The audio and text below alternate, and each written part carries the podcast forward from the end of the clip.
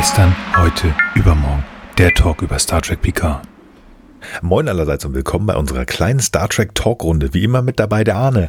Hallo Arne. Halli, hallo. Außerdem dabei natürlich der Frank. Schönen guten Tag. Hallihallo, hallo an euch beide und an Nils. Ja, vielen lieben Dank. Dann bin ich ja doppelt da. Das ist total schön. Mir ist gerade eine- aufgefallen, dass ich immer der Frank sage, obwohl ich normalerweise Vornamen grundsätzlich ohne Artikel, weil ich finde, die brauchen keinen, aber egal. Ich finde, das ist egal. Das kann man so oder so machen. Ich bin ja auch der Frank, ja. So ist das nun mal. Ja, das ist schön. Aber das Schöne ist, ich weiß, wem ich die Schuld geben kann. Ich lese ja immer nur das vor, was du mir mal gesagt hast, wie ihr das damals beim Minutenweise Matrix gemacht habt. Deswegen Minuten was? Min- ja, ein guter Podcast kann, kann man hören, wenn man möchte. Kann man aber auch lassen. Nein, sollte man. So, Punkt. Sollte man. Herzlich willkommen. Es geht hier um Star Trek und nicht um Matrix. Vielleicht äh, driften wir aber wieder ab zu Matrix, das werden wir sehen. Wir wollen uns aber über Star Trek Picard unterhalten. Ist schon viel zu lange her, schon fast eine Woche. Oder ist das genau eine Woche? Ach, diese Zeitgeschichten. Wir sind ja immer noch in der Vergangenheit. Und das wollen wir uns gleich mal genauer angucken. Aber erstmal will ich doch mal wissen, ob es irgendwas zu berichten gibt. Kurzfristig oder auch nicht. Muss ja nicht sein, kann sein. Frank, gibt es etwas, was du sagen möchtest? Du kannst es aber auch lassen. Mm, Nein. Nein, ist auch in Ordnung. Arne? Nein, ich lasse es nicht, denn es gibt nichts zu berichten. Das ist total gut. Das ist schön, dass du das gesagt hast, dass du deine Meinung und deine, dein Kopf und dein Mind mit uns geteilt hast. Ich habe auch nichts. Das ist für uns nur gut. Dann können wir nämlich direkt in diese hoffentlich schöne Folge äh, starten. Ich bin auch immer so ein bisschen wuselig von, von, von letzter Woche. Ich habe uns nochmal angehört und ich bin dann noch so ein bisschen, ich weiß nicht, ich, ich, ich, ich war nicht zufrieden, weil ich weiß, wie ich gestartet bin in die Folge und war hoch motiviert. Ich hatte das, ich erinnere mich, ich habe das, das Arne gesagt, bevor wir angefangen haben. Und dann war das da am Ende doch anders, als ich gedacht habe. Und ich habe so ein bisschen Angst bei dieser Folge, weil ich weiß, wie ich die finde jetzt. Ich bin gespannt, wie das am Ende der Folge wird. Damit ihr auch wisst, wie ihr sie findet und das nicht erst von uns erfahrt, schaut sie euch auf jeden Fall vorher an, weil wir spoilen. Ist richtig. Genau. Ihr könnt mich aber gerade. sonst auch fragen, ich sage euch dann per Twitter auch, wie ihr die Folge findet. Ja, das tun wir sowieso. Meine Güte, das geht ja hier drunter und drüber. Aber damit ihr wisst, was ihr zu gucken habt, wenn ihr dann wieder eingeschaltet habt und so. Ich lasse den Spruch diesmal. Das ist die neunte Folge der zweiten Staffel Star Trek Picard, Uraufführung am 28.04.2022 in den Vereinigten Staaten, Hide and Seek und im Rest der Welt und auch bei uns in Deutschland das Versteckspiel am 29.04.2022. Also bei Über die uns Sp- heißt es das Versteckspiel in anderen Ländern vielleicht anders, aber es ist an diesem Tag auf jeden Fall woanders auch gesehen worden. L- Le. Versteckspiel? Ich weiß es nicht. Ich war mal gut in Frankreich, äh, Französisch, ich weiß das nicht mehr. Spoilerwarnung hat Frank gerade schon was zugesagt. Ähm, und Frank, der darf sogar noch mehr sagen, denn der, der wird uns jetzt kurz sagen, was in dieser Folge passiert. Viel Spaß dabei. Queenie beamt mit frisch assimilierten Soldaten auf die La Serena. Rios, Teresa und Ricardo entkommen vom Schiff, treffen Picard, Tellen, Raffi und Seven, um gegen die Soldaten zu kämpfen. Wir befinden uns auf dem Chateau Picard Gelände. Jurati, die noch eigenständig existiert in Queenie, hat das Schiffssystem verschlüsselt und den Schlüssel in einem Kampfhologramm mit dem Aussehen von Elnor versteckt, also Jurati vor der Queen. Elnor, Picard und seine Crew kämpfen an verschiedenen Ecken des Chateau Picards. Rios wird dabei verletzt und mit Theresa und Ricardo gegen seinen Willen weggebeamt. Sung taucht auf und will Picard aufhalten. Sungs pathetischem Gesabbel von wegen Aufgeben wird natürlich nicht stattgegeben, sondern es wird geflissentlich ignoriert. Picard erinnert sich schrittweise, wie bei einem Versteckspiel, als er ein kleiner Junge war, seine Mutter einen Zusammenbruch erlitt. Denselben Ort, den sie dort zum Verstecken gesucht haben, suchen jetzt auch Talon und Picard auf, um sich vor Sung zu verstecken. Seven und Raffi schaffen es auf die La Serena, wo Seven die Borg-Soldaten ausschalten kann. Allerdings schaltet die Queen anschließend Raffi, Elno und Seven aus. Ähm, also, sie sind jetzt nicht tot, aber sie liegen da so rum und äh, Seven blutet. Das ist nicht schön. Song findet Picard, wird aber von Rios, der ist trotzdem er eigentlich nicht zurückkommen sollte, verletzter Arm, kann eh nicht helfen, wird sonst nur getötet. Schafft es zu kommen, rettet Picard und damit den Tag. Picard erinnert sich weiter, dass an dem Tag, wo seine Mutter den Zusammenbruch beim Verspeckspiel hatte, sein Vater sie anschließend in ihrem Zimmer einsperrte. Er sie jedoch aus Mitleid freiließ, sie nun aber diese Gelegenheit nutzte, sich zu töten. Diese Erinnerung, dieses verdrängte Trauma scheint der gordische Knuten zu sein, der Picard davon abhielt, Liebe in sein Leben zu lassen, erkennt er. Jurati wiederum hat erkannt, dass äh, es der Borg Queen in ihrem Assimilationsfeldzug nicht allein um Perfektion geht, sondern vor allem auch darum, ihre eigenen Einsamkeitsgefühle zu betäuben. Sie überzeugt die Queen, mit ihr eine neue Art Borg zu schaffen, die nicht auf Assimilation, sondern auf Kooperation aufbauen. Anschließend rettet Queenie Seven, statt sie zu töten, nimmt dafür die La Serena und gibt noch eine Botschaft mit, dass, um das Zeitdilemma zu lösen, zwei Renés nötig sind. Eine, die stirbt und eine, die lebt. Ja, super. Vielen lieben Dank. Vielen lieben Dank. Ich würde mal sagen, wir starten in die Halloween-Wochen im Heide, äh, am Chateau Picard. cooler Shot. Cooler Shot. Ja, sehr Wir cooler fliegen- Shot. Ja, also Ja. gut gemacht. Wir gehen auf die La Sirena zu, durch dieses düstere, dass wir die komplette Folge auch nicht verlassen werden. Also es ist sehr, sehr düster, zumindest wenn wir im Bereich La Sirena sind ähm, und auf dem Chateau. Das ist ähm, cool. Schöner, schöner Beginn. Alles sehr unruhig. Ähm, ich wollte gerade sagen, die Familie Rios, also naja, kurz zu machen, Teresa, Ricardo und auch Cristobal ähm, sind äh, irgendwie nicht so ganz cool drauf, denn ähm, naja, Queenie kommt. Queenie scheint zu kommen und sie hat die Transporter ja irgendwie gescrambled, gemacht, getan und jetzt äh, kommen die da und das äh, finden die natürlich nicht ganz so cool. Ähm, achtet mal darauf, wenn die Drohnen auftauchen. Wir sehen, es gibt da so einen schönen Shot.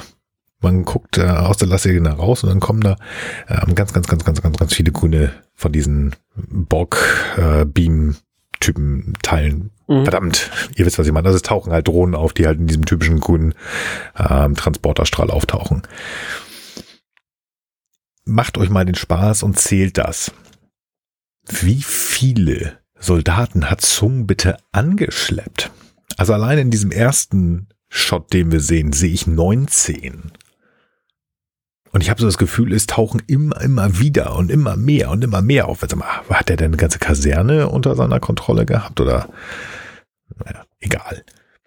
Aber auf jeden Fall, also ich meine, zu, zur Queen passt das, ne? Je mehr, desto besser. Umso schneller, umso größer wird das Kollektiv. Ja, wie dem sei.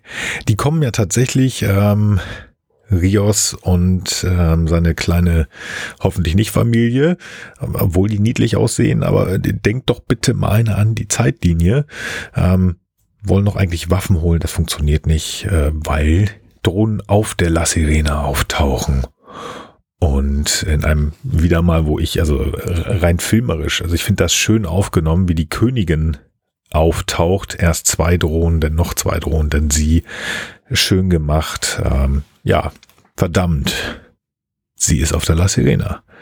Sie ist im Jahr 2000, was haben wir gesagt, 24 Mhm. mit Technik einer konföderierten Föderation, also einer bösen Föderation aus dem Jahr 2401. Ja, und äh, so weit ist der Delta-Quadrant dann doch nicht nicht gut weg. aus. Nee, nee, gar nicht gut. Und die ganzen Typen da sind ähm, ja erstmal ganz anständige Drohnen. Ne? Das sind irgendwelche hochtrainierten Soldaten. Verdammte Hacke. Ja, also so richtig borgig verhalten die sich ja nicht, ne? Die sind ja alle ziemlich zackig. Also die scheinen noch nicht so ihre Eigenart des äh, Elite-Soldatentums äh, in Richtung der etwas langsameren Borg-Zombies abgegeben zu haben, scheint mir. Ja. Nee, da sind die auch nicht so ganz konsistent. Ne? Auf der einen Seite heißt es ja, ähm, das braucht über Stunden, bis man assimiliert ist. Also das hat man uns zumindest in der dritten Folge gesagt, als äh, Agnes versucht hat, in den Kopf der, der alten Queen, ähm, also, ne, ihr versteht, wie ich meine, ähm, in, in die Queen einzudringen. Das dauert ganz lange und Picard darf das nicht machen, weil das dauert über Stunden, wenn man assimiliert wird. Auf der anderen Seite sind die jetzt hier alle unter der Kontrolle von, von Queenie, Agnes tun, was sie wollen, aber so, naja, Gott. Aber die werden möglicherweise wahrscheinlich, wenn das so läuft, wie Agnes sich das vorstellt, dann werden die halt drohen und das ist nicht gut. Ja. Agnes wird aber auch noch mehr Borg jetzt. Und das äh, finde ich persönlich irgendwie cool gemacht. Sie geht zu sich selbst, also zu dem Körper der alten Königin, die ja mit diesen hässlichen, ekligen Tentakeln, die ich am liebsten nicht sehen wollen würde. Also die sollten nicht da sein, weg mit denen. Aber die, die, der Körper liegt ja auch in so, so einem, in äh, so einem Kühlhaltekasten, genau, genau wie auch Elnor. Und ähm, sie holt sich sozusagen ihren Anzug. Das finde ich ganz spannend, weil dadurch wird sie noch mehr zu der Borgkönigin. Also die, die Wandlung von Agnes Queenie zu Borg Queen wird immer, immer mehr. Und ja. ähm, ich finde das, ähm, ich muss auch mal sagen, ähm, in dem roten Kleid, das, also muss es auch mal so sagen. Also die, ich fand, ja, da sah, sah Alison Pill schon sehr attraktiv aus, aber das hier hat auch noch mal was, was Böses, aber auch irgendwie was sehr Attraktives, wie sie da rumsteht mit den Haaren dazu. Das beißt sich irgendwo, aber es passt doch unheimlich gut zusammen. Mhm. Das ja. findest du also attraktiv, wenn jemand böse ist. Manchmal. Vielleicht. Möglicherweise. Gut. Das ist, es ist Zeit für einen anderen Podcast. Lasst uns weitermachen. sie fühlt sich so langsam wieder wie sie selbst. Also es wird uns auch nochmal gesagt, Agnes könnte vielleicht verlieren. Das Ganze noch in einer schönen Slow-Mo, wenn sie weggeht. Huhu, das ist böse, das ist gemein. Ja, und jetzt kommt der Rest der Truppe, denn äh, der Auftrag, der war ja schon gesetzt. Also wir müssen verhindern, dass die Queen das Schiff wirklich übernimmt. Sie wissen noch nicht, dass sie es eigentlich schon irgendwie hat, weil sie ist ja an Bord. Auf der anderen Seite weiß die Queen noch nicht, dass sie es noch nicht klauen kann. Aber okay. Das werden wir ja gleich alle sehen. Ich bin da hin und her. Ich hatte vorhin ja schon gesagt, also wir sind ja so ein bisschen in den, den Halloween-Wochen. Also es ist sehr düster und das passt auch irgendwie. Ich fand es aber teilweise zu düster. Also auch gerade hier, ähm, teilweise fand ich schwer zu sehen. Also man musste schon ein bisschen den Kontrast hoch, hochregeln, mhm. um zu sehen, was da jetzt eigentlich passiert. Und das ist teilweise, gerade auch wenn es nachher in die, in die Katakomben geht, fand ich schon ein bisschen schwierig. Jetzt ein bisschen mehr Licht wäre ganz cool gewesen. Ging mir auch so. Muss man, muss man abends gucken oder sich, wie ich es vorhin gemacht habe, zur Vorbereitung in einen dunklen Raum setzen. Ja, genau. Aber das ist, glaube ich, im Moment noch äh, ja, Wein auf hohem Niveau. Wein auf hohem, ha, Wein, ha. ich finde das schön tatsächlich, dieser Shot zwischen den Weinreben durch, wo die, wo unsere Helden da auf dieser Terrasse stehen und sich irgendwie verschanzt glauben, während ein ganzer Haufen von grünen Punkten jetzt irgendwie mit Laserpointern auf sie äh, äh, zielen. Ich weiß nicht genau, wie die sich das vorstellen, sich da verschanzen, zu verschanzen hinter ihrer äh, Fronttasche oder was. Ich weiß nicht genau, was die. Also das scheint mir ein bisschen ungut geplant zu sein. Ich glaube, die haben keinen Plan und das ist der Plan. Mhm. Ähm, naja, sie haben ja diese Wein, äh, wie heißt das hier, diese Weinfässer. Und wie, wie wir aus, äh, ich weiß nicht, wie viel hundert ähm, Filmen gelernt haben, wenn da einer mit einer vollautomatischen Waffe auf dich zukommt, kipp einfach den Tisch um, der ist aus Holz, da geht nichts durch. Das geht. Und das, die Fässer sind aus Holz, also da kann gar nichts passieren. Das ist schon okay. Das war gerade übrigens wieder eine dieser, dieser Szenen, wo ich mich gewundert habe, wie viele von diesen Drohnen kommen denn da übrigens angetingert. Überall mal nur grün, grün, grün, grüner Transport. Ja, wie viel Energie La Serena auf einmal wieder produzieren kann, die ja eigentlich völlig kaputt war, oder nicht?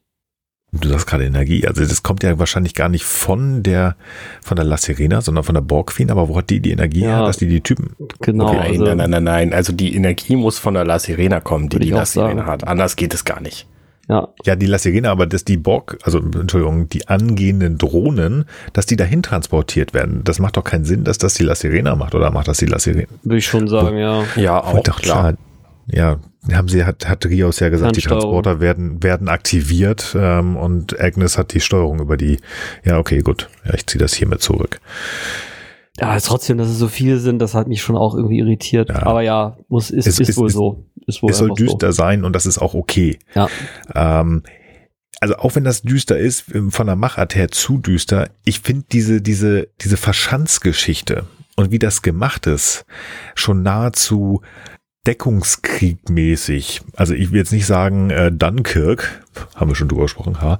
Ähm, also wenn da irgendwelche Soldaten in irgendwelchen Deckungen liegen und die, die anderen kommen und so. Aber so ein bisschen geht's in die Richtung. Und ich finde das hier eigentlich ganz schön äh, gemacht, so von, von der Art und Weise, wie die Kamerastellung ist, die, diese, diese schönen Drohnen, ich weiß nicht, ob das jetzt alles CGI ist oder über Drohnen gemacht worden ist, aber ich finde, es ist einfach von der Komposition der Bilder her ganz schön gemacht.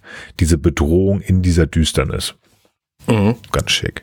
Ich finde es auch passend, dass die grüne Laserpointer haben. Die müssen sie ja vorher schon gehabt haben, weil es gibt gar keinen Sinn, dass die jetzt grün scheinen, nur weil sie Borg sind.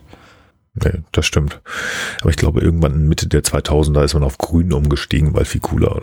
Ich weiß Ja. es nicht. Aber es ist, passt tatsächlich. Das passt. Ja. Und dann können wir mal wieder Tango tanzen. Queenie und Agnes. Agnes. Denn die Queen möchte jetzt natürlich mh, die La Sirena übernehmen. Sie greift, will, also ich weiß nicht, keine Ahnung, sie will auf dieses Pad da vorne rauf touchen und ihre Hand bleibt stehen und sie spielt das echt gut. Also diesen, diesen Kampf gegen sich selber. Wir haben einen Schwenk, wir sehen Agnes, die da in, weiß ich nicht, Trainingsanzug rumsteht, schwenkt zurück und dann steht da wieder Annie Worshing, die Borg Queen. Also das, was in dem Kopf vorgeht. Toll, toll. Und jetzt beginnt halt ähm, wieder dieses Kämpfen. Da bist du ja, ich habe gedacht, du wärst weg, aber ich habe dein Geplapper ja noch gehört und das wird schon alles werden. Und ich, ich mag es, das die beiden zu sehen, noch immer. Das ist so toll. Das ist so toll. Und was hier Agnes, die ja nun wirklich in die Ecke gedrängt ist. Also sie ist ja nicht, nicht mehr in charge. Sie hat es, ähm, ja, sie hat die, die Möglichkeiten gehabt, aber sie hat ähm, unbewusst die Borg Queen ja an, an die, an Steuer gelassen, in Teilen sogar an Steuer. Aber sie gibt nicht auf. Sie gibt nicht auf. Sie versucht, sie zu manipulieren. Das ist wieder Manipulation. Das hatten wir letzte Folge schon. Aber sie macht das hier wieder sehr geschickt, wie sie es auch über die letzten Folgen gemacht hat. Sie spricht sehr lange und äh, nutzt irgendwo doch die Zeit, um die La Sirena zu sichern, damit die Borgwi nicht einfach ran kann. Also äh, daran kann, wann kann. Keinen Sinn. Also dass sie nicht einfach die, das Schiff übernehmen kann. Sie redet relativ lange um sie herum und hat ja wieder einen Plan. Sie hat alles verschlüsselt und ähm, ich fand das ganz cool. Ich habe es da, äh, ich habe sogar wieder vergessen. Ich weiß gar nicht mehr, wie das ist. Ich habe das an einen ganz, ganz sicheren Ort gepackt, diesen Schlüssel. Und das Gesicht der Borgqueen, ihr müsst das mal, müsst euch das mal angucken. Dieses, dieses Nichtverständnis, Abscheu, genervt sein und das durch diese doch massive Maske, die Annie Washington, äh, in die sie gesteckt worden ist. Grandios. Wie, wie Toll. Maske? Sieht die nicht in Wirklichkeit einfach so aus? Und deswegen haben sie sie. Ja, jetzt bin ich enttäuscht. Nein, die hat sonst ein pinkes Gesicht. Aber das würde hier nicht gut aussehen. die Kabel natürlich. Ja, genau. Nee, sehr, sehr schön gemacht. Ähm, Was hat sie jetzt gemacht, während sie da lange äh, auf die Königin eingesprochen hat? Sie hat das Ganze in ein weiteres Hologramm programmiert, also diesen Schlüssel. Weil wir wissen ja auf der La Sirena, da kann irgendwie jeder, der an Bord ist, auch plötzlich zum Hologramm werden. Ah, Mhm. das hat man uns jetzt noch nicht erzählt, aber gut, warum nicht? Vielleicht wird jeder das ge gescannt von Mit mir der- aus. Vor allem mit der kompletten Gedächtniskopie, da wird auch nicht gefragt sonst. Auch. Nee. Nö, nö, passt schon. Also Passt da schon. wird ein Komp wie auch immer. Ne- Nehmen wir einfach mal so mit. Und es ähm, taucht Elnor auf. Und in ihm ist jetzt halt dieser Schlüssel, womit das Schiff ähm, gesichert ist. Es, es knietscht und knatscht so ein bisschen. Ja, okay, aber ich denke, wenn man da ein bisschen wohlwollend ist, dann kann man das auch so akzeptieren. Ja, ja, genau. Wo- Ich meine, man hätte es ihr eigentlich auch nicht sagen müssen, ne? Wäre nur blöd, dann würden wir es auch nicht wissen. Das stimmt.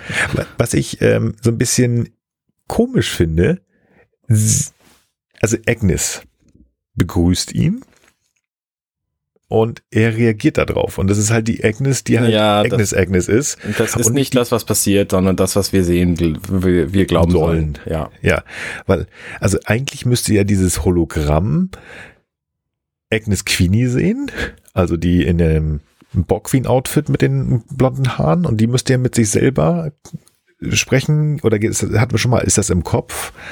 Ist das jetzt Agnes Queenie, die mich gegrüßt hat? Also wie hat's reali also wirklich ausgesehen? Das hätte mich interessiert. Aber wurscht, wurscht. Ist okay. Und was passiert? Ähm, natürlich sollen die angehenden Drohnen jetzt äh, dieses Hologramm, was sollen die mit dem machen? Den verkloppen? Oder ist egal, holt ihn. Ähm, aber auf der anderen Seite ist es doch eigentlich eher so, dass dieses Emergency Attack Hologramm oder wie, oder Combat Hologramm, dass der sich jetzt einfach einen Spaß daraus macht, ihn zu verkloppen. No. Ja. ja. Nett. Action, die witzig aussieht ähm, und Queenie nervt. Und das äh, sieht man ihr auch an. Das findet sie gerade nicht witzig. Aber ja, was ist, ne? Gutes äh, Personal ist schwer zu bekommen. Hm. Im Weingarten wird schwer geballert. Ich finde hm. das irgendwie cool, dass ähm, Tellen heißt sie, dass sie diese coolen Jadwasch-Waffen mitgebracht hat. Ja, das ist sehr praktisch. Ja, wo hat sie die her? Sie ist doch Supervisor, Romulanerin, aber Hä? Wo hat sie, wo, vor allem, wo hat sie die her? Also ich würde vermuten, dass im 24. Jahrhundert nicht mehr die Waffen benutzt werden, die im 20. Jahrhundert benutzt werden, auch wenn sie von einem anderen Planeten kommen. Die haben sie einfach aus Staffel 1 noch. Ach so, ach ja, klar. Die lagen im Propschrank. Genau. Ja, ja, also da hätte man hier vielleicht was. Also wir, wir haben ja unter voll, das, der Schrank. und wir sehen das ja nachher nochmal, dieses, dieses äh, Dr. Zorin-artige ähm, Aufklapp-Knarrenteil, mhm. ähm, das äh, Tellen schon mal auf Picard gerichtet hat. Sowas in der Art hätte wahrscheinlich mehr Sinn gemacht. Ähm, ja, Propschrank, aber okay lass uns mal wirklich so ein bisschen mehr in der Story bleiben. Wir sind schon sehr lustig. Ähm, ich bin ich immer lustig. Passiert, ja, sind wir immer. Aber pass auf, weil das jetzt, jetzt fängt es an für mich wirklich interessant und wichtig zu werden. Jetzt erst. Ich verstehe ich verstehe. das ist ja auch. gut, ja. Leute, wir haben noch Zeit vor uns und es ist noch früh am Abend. So, jetzt hier mal ein bisschen Ordnung. Ähm, wir sind hier in einer Kampfsituation. Und äh, das sieht echt nicht gut aus für die. Und dann werden da irgendwelche Granaten, Lichtblitz. Und warum bekommt John Luke jetzt ein Flashback? Ja, ist irgendwie der denkbar ungünstigste Zeitpunkt, naja. Und wie es sagt jetzt von euch einer, das steht im Drehbuch. Nein. Gut, dann erzähl. Es, wir sehen es jetzt einfach nur. Wer sagt denn, dass er sich da in dem Moment dran erinnert? Ah, das war jetzt meine Überlegung. Ne? Ich meine, ja, wir sehen so einen weißen Q-Blitz, äh, Granatenblitz meine ich natürlich. Ähm, aber wer sagt denn, dass er sich deswegen, also dass er sich jetzt genau daran erinnert? Könnte auch sonst wann gewesen sein. Hm. Weil er später im Keller auch mal so eine Episoden hat. Er bleibt stehen, er sieht sich selber, er sieht seine Mutter tauchen, also hm, ja, erinnert stimmt, sich ja. dann. Und äh, damit das passiert, brauchst du ja effektiv das, was ähm, uns jetzt hier erzählt wird. Auf der anderen Seite, nee, er hat ja auch schon ähm, in, äh, wann war denn das? In, in Monster, in der siebten Folge, da hat er schon sozusagen diesen, diese Erinnerung an seine Mutter und dafür braucht er jetzt nicht unbedingt die Erklärung, die sie uns jetzt geben. Okay, ja, gut, kaufe ich, kaufe ich. Dass das eher so eine Erklärung für, in, für uns ist und nicht etwas, was in ihm rumgeht. Wie dem auch sei, uns wird jetzt ja hier gezeigt in einer Vergangenheit, als Picard jung war, eigentlich eine nette Familie. Picard. Maurice ist da, Yvette, also die Eltern von Jean-Luc. Ähm, der große Bruder ist bestimmt gerade Fußball spielen, tut aber auch nichts zur Sache. Ähm, und ich finde das ein sehr harmonisches Familienbild eigentlich bis ich, zu dem Zeitpunkt. Ich muss ja gestehen, ich komme da nicht mehr mit. Ich weiß okay. nicht, wann was in welchem Moment passiert ist in PK-Minis Vergangenheit. Also ist das jetzt direkt vor dem Moment, wo sie in den Keller gehen, wo sie da, wo er dann mit dem Fuß hängen bleibt und was genau mhm. passiert da wann und wann, äh, wann, also. Ja. Ich würde sagen, ja. Ich, ja, ich auch. ist es. Das ist tatsächlich ja. das Spiel, wo sie sich dann in den Keller verstecken. Weil ja, wir ja, haben ja schon eine andere Herleitung für dieses Spiel gesehen, dass sie in dem Glaskasten saßen und sie hatte rote Haare und so. Und da haben wir auch schon eine Herleitung gesehen, wo sie keine roten Haare hatten und er seine normalen Klamotten getragen. Also das ist jetzt also, quasi die dritte Version, das, wie wir sehen, ja, wie das, sie in diesen Keller kommen. Das, das passiert ja auch mehrmals.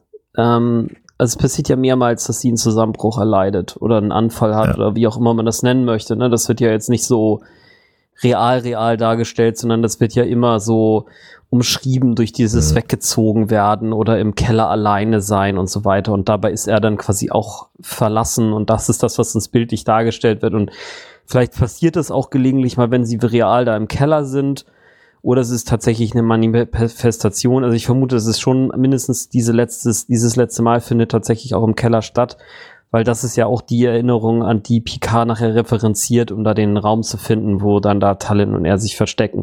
Insofern würde ich sagen, diese Erinnerung ist tatsächlich äh, real und das ist äh, eine Erinnerung, wie, wie eben viele andere, die sozusagen dieses Motiv Mutter, Mutter geht's gerade nicht gut hat und hier jetzt aber eben final auf dieses äh, Endevent hinzusteuert. Hm. Ich glaube, mit dem, was Arne gerade gesagt hat, ähm, hat sich das sogar nochmal ähm, für mich mehr manifestiert. Picard sieht das hier nicht, sondern das ist eine Erklärung für uns als Zuschauer. Das erste Mal, wo wir es gesehen haben oder also wo sie da verkleidet waren, das war eine ganz weit wecke Erinnerung da, da, die, die hat ja gar nichts erzählt. Die ist vielleicht so ganz weit weg in seinem Kopf, also dem, unserem Jean-Luc, dem Alten, noch drin gewesen. Aber die hat ja nichts großartig erzählt. Dann kommt die nächste Erzählung, wo Maurice sich einschaltet. Also als, auch als Psychologe. Da kommt das nach oben und gibt das so ein bisschen mehr. Aber Erinnerungen sind ja nie wirklich so äh, hundertprozentig aus jüngster Vergangenheit, wie sie wirklich waren. Da ist immer mal was verändert mhm. und äh, man kann sich nicht hundertprozentig erinnern. Genau. Das hier ist keine Erinnerung, sondern hier zeigen sie uns wirklich, was ist passiert, damit mhm. wir mehr Kontext bekommen. So würde ich das jetzt erklären. Das ist keine Erinnerung. Deswegen passt das, was du gerade gesagt hast. Er erinnert sich da gar nicht dran, sondern das ist eigentlich was für uns. Und deswegen schöne Familie. Maurice freut sich. Ähm, dass es äh, Yvette ähm, eigentlich gerade gut geht. Da wird schon so ein bisschen was angeteasert, also keine Episoden. Da kommen wir nachher nochmal drauf, was das denn da sein könnte und was das so ist. Ähm, und ähm, da merkt man, dass sie durch dieses Gespräch, dass äh, Maurice darauf bringt, dass es ihr damit nicht gut geht. Also sie möchte da wirklich überhaupt nicht drüber, drüber sprechen. Mhm. Und ähm, dann kommt ja der Vorschlag, lass uns Verstecken spielen. So. Schönes äh, Titbit übrigens an der Stelle. Sie gießt ihm ja, also die Szene beginnt mit dem Glanz, der die, das, das Getränk ein, äh, darstellt, was sie dem Jungen eingießt. Und auf dem Tisch, wo das Glas steht und dann noch diese Karaffe, da liegt ein Sternenflottenraumschiff. Ich weiß ehrlich gesagt nicht welches, aber es sieht so ein bisschen aus wie so eine Enterprise C vielleicht. Ähm, so als Modell, als Spielzeug. Also der hat sich offenbar schon sehr früh damit äh, befasst, der junge Jean-Luc. Oh ja. Ähm, das kann gut sein. Ich versuche das gerade nochmal zu erörtern, was du da zu gucken, was das ist. Ähm, schwer zu sagen. Ich, ähm, ich habe ja irgendwo, habe ich auch schon mal gesagt, ich habe ja irgendwo hier die nicht ganz offizielle Autobiografie von Jean-Luc Picard. Oh, es sind sogar mehrere. Da liegt auch eine Reliant rum, sehe ich. Hm. Na gut, da haben sie da Raumschiffe genommen, die einfach bekannt sind, was ja auch irgendwo in gewisser Art und Weise Sinn macht, weil es einfach schön zu anzusehen ist. In dieser nicht ganz äh, offiziellen Biografie hat er eine NX-01 gebaut als, als Junge. Also hm. als Modellbausatz. Aber das, ja, da ist eine Reliant auf jeden Fall. Könnte auch die NX01 sein. Ich kenne die ehrlich gesagt nicht gut. Nee. Nee, das ist sie nicht. Also es geht eher in die Richtung. Oh, daneben, ganz spannend, ähm, da ist ein, äh, ein Bottle Ship. Ein Ship in the Bottle. Ja. Flaschenschiff. Da hat er doch drüber gesprochen, als wir mit Moriarty zusammen äh, zu tun hatten. Das hat nicht jeder sowas schon mal gebaut oder war das ähm, war das O'Brien, der es gesagt hat. Aber da wurde über äh, hier die Schiffe in der Flasche gesprochen. Ja, nicht schlecht. Nee, das ist schwer zu sagen. Ich würde sagen, das ist eine Reliant. Ja, ist egal. Wie, wie dem auch sei, ähm, ich sage jetzt einfach mal, das ist die Realität, die sie uns immer wieder Stückchen für Stückchen zeigen. Wie ist es denn wirklich gewesen, gerade weil wir nur doch sehr dunkle Erinnerungen gezeigt bekommen haben bis dahin. Ja, sie erklärt ihm das äh, und dann wird halt Verstecken gespielt. Wir gehen zurück in die Baller-Arie. Ähm, ja, es, es muss ja mal was passieren da. Es kann ja nicht nur geschossen werden und nichts passiert. Und leider, leider, leider wird der liebe Rios angeschossen. Ja, der arme Mann. Ähm, ja, interessant, was Picard jetzt macht. Ist das eine schlaue Entscheidung? Er nimmt Rios einfach aus dem Spiel raus. Er lässt ihn wegbeamen. Und ähm, ja. Sorry, ich muss noch mal kurz einhaken. Es ist die Ja. NX01, die da liegt. Als kleines Oh. Modell vor der Reliant. Cool. Ah, okay, sehr schön. Also doch beide Schiffe. Sehr cool. Zurück zu meiner Frage. Ähm, Rios wird angeschossen. Er hat einen, Ansch äh, einen, einen, einen, einen Schuss am Arm und Picard schickt ihn komplett raus. Macht das Sinn? Er ist einer derjenigen, der taktisch gesehen, ich meine, er ist Starfleet Captain gewesen. Er ist immer kurz zwischen dem Commander und Captain weg gewesen, hat da sein eigenes Raumschiff geführt und viel Blödsinn gemacht. Macht das Sinn, den komplett aus, ähm, aus der aus der Gleichung rauszunehmen. Ich meine, die, die sind da irgendwie zu 5, 6, 7 oder so, okay, wo, wobei man Theresa und Ricardo nicht mitzählen kann. Dann sind sie vielleicht zu fünft. Macht das so komplett Sinn? Ist das, ich weiß es nicht. Ich bin Ex-Soldat und ich bin, ich bin da hin und her gerissen. Irgendwo Gute Frage, ja. weiß ich auch nicht. Ich meine, es ist ein Schuss am Arm. Er kann sich ja noch mal bewegen, ne? Ich Weiß ich nicht. schwer zu sagen. Schwer zu sagen. Auf der anderen Seite, ja, also man müsste ja schon irgendwie sagen, also jedes verwundete Tier ähm, macht einfach das Rudelt angreifbarer und damit ist irgendwo auch vernünftig. Was ich wiederum sehr vernünftig finde, wenn er ihn schon wegschickt, also Jean-Luc, dann macht es Sinn, Talent zu sagen, hier und deaktiviert den Transporter, weil der wird garantiert zurückkommen wollen. Ähm, und das ist nicht Sinn der ganzen Nummer gewesen. Also das finde ich dann schon wieder irgendwie sinnig. Ich weiß gar nicht, ob wir das Ähm. schon mal besprochen hatten, aber ich finde es einfach hart, wie unheimlich fett die Tür in Talents Wohnung ist, ja. Das ist ja im Grunde genommen so eine Art begehbarer Tresor, ja. Also irgendwie sowas von massiv. Also da hätte ich echt null Bock drauf, die abends zuzumachen, ja. Und baue morgens wieder auf. Also Ja, außer die macht es selber. das Ich habe vor geraumer Zeit ein, äh, ein Buch gelesen, wo sie so ein bisschen mehr über diese Supervisor, über die ähm, Aufpasser, äh, Wächter, wie auch immer was geschrieben haben. Und es war ganz witzig, wie sie verschiedene Figuren aus dem Star Trek-Universum dafür genutzt haben. Ähm, Frank wird sich wahrscheinlich erinnern, Arne nicht, weil er es noch nicht gesehen hat. Es gibt eine Folge in Enterprise, wo T'Pel mit zwei weiteren äh, Vulkaniern in die Vergangenheit reist. Erinnerst du dich? Mhm. Das ist so ein kleiner Unfall und einer von denen bleibt da und diese Figur wird dann auch zu so einem äh, Supervisor. Und da wurde das erklärt, warum das so wirklich so massive Schränke sein sollen, weil da eigentlich äh, nicht nur Transporter drin ist, sondern so ein ganz, ganz wichtiger äh, Computer, der das Ganze alles steuert und äh, nur mal so ein bisschen Hintergrund. Da hat sich Ja. mal jemand hingesetzt und versucht, das zu erklären. Genau. Ähm, wir sind da immer noch in dieser Ballerei. Der Verwundete ist weg.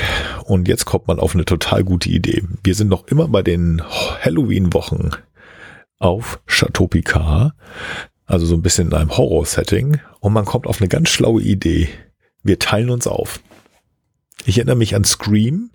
Da wurde gesagt, niemals aufteilen, niemals aufteilen. Aber wir wollen das jetzt machen.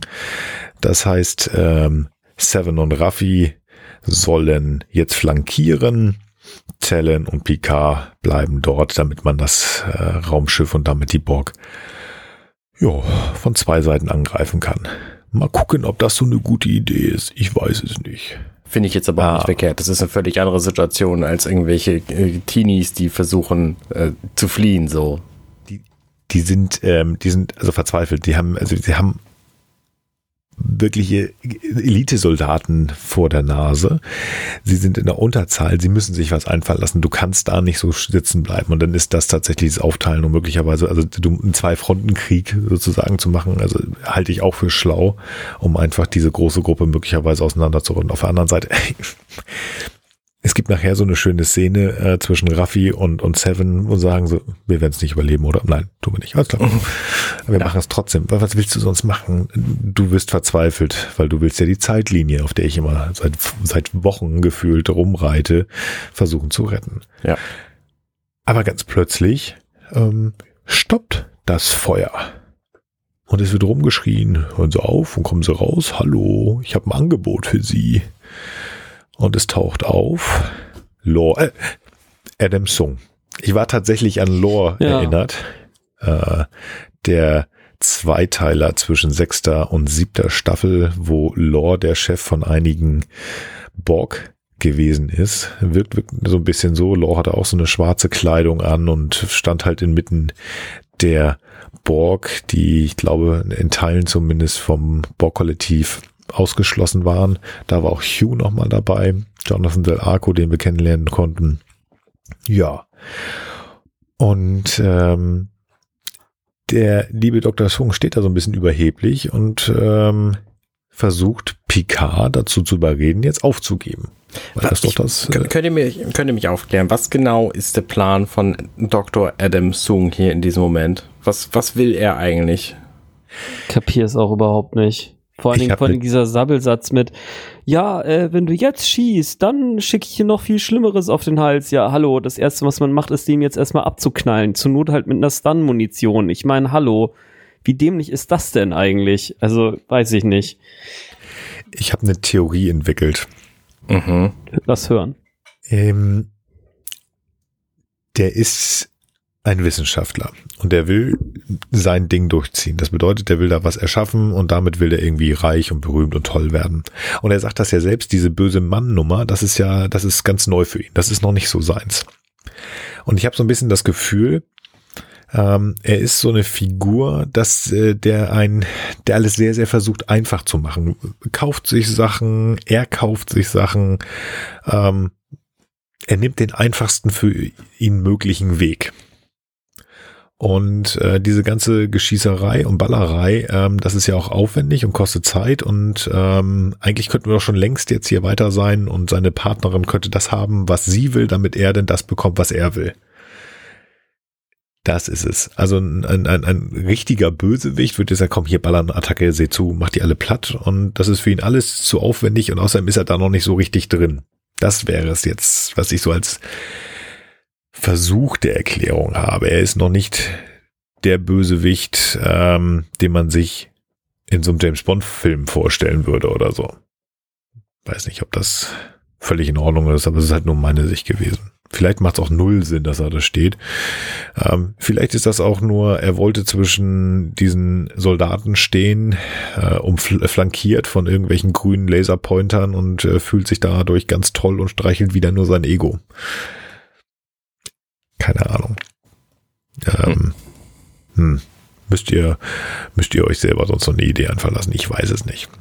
Also für mich ergibt es jedenfalls keinen Sinn. Er hat ja irgendeinen Deal mit der Queen gemacht, sonst wäre er überhaupt nicht in dieser Position. Sonst wäre er nicht da und äh, hätte da einfach nichts zu leisten. Deswegen.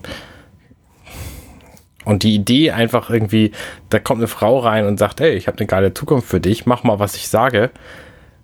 Er ist Wissenschaftler. Auf, auf welcher Grundlage würde er das denn glauben? Das ergibt einfach nicht viel Sinn alles. Ja, finde ich auch, ja, ist ein guter Punkt, ja. Er hat gerade alles verloren.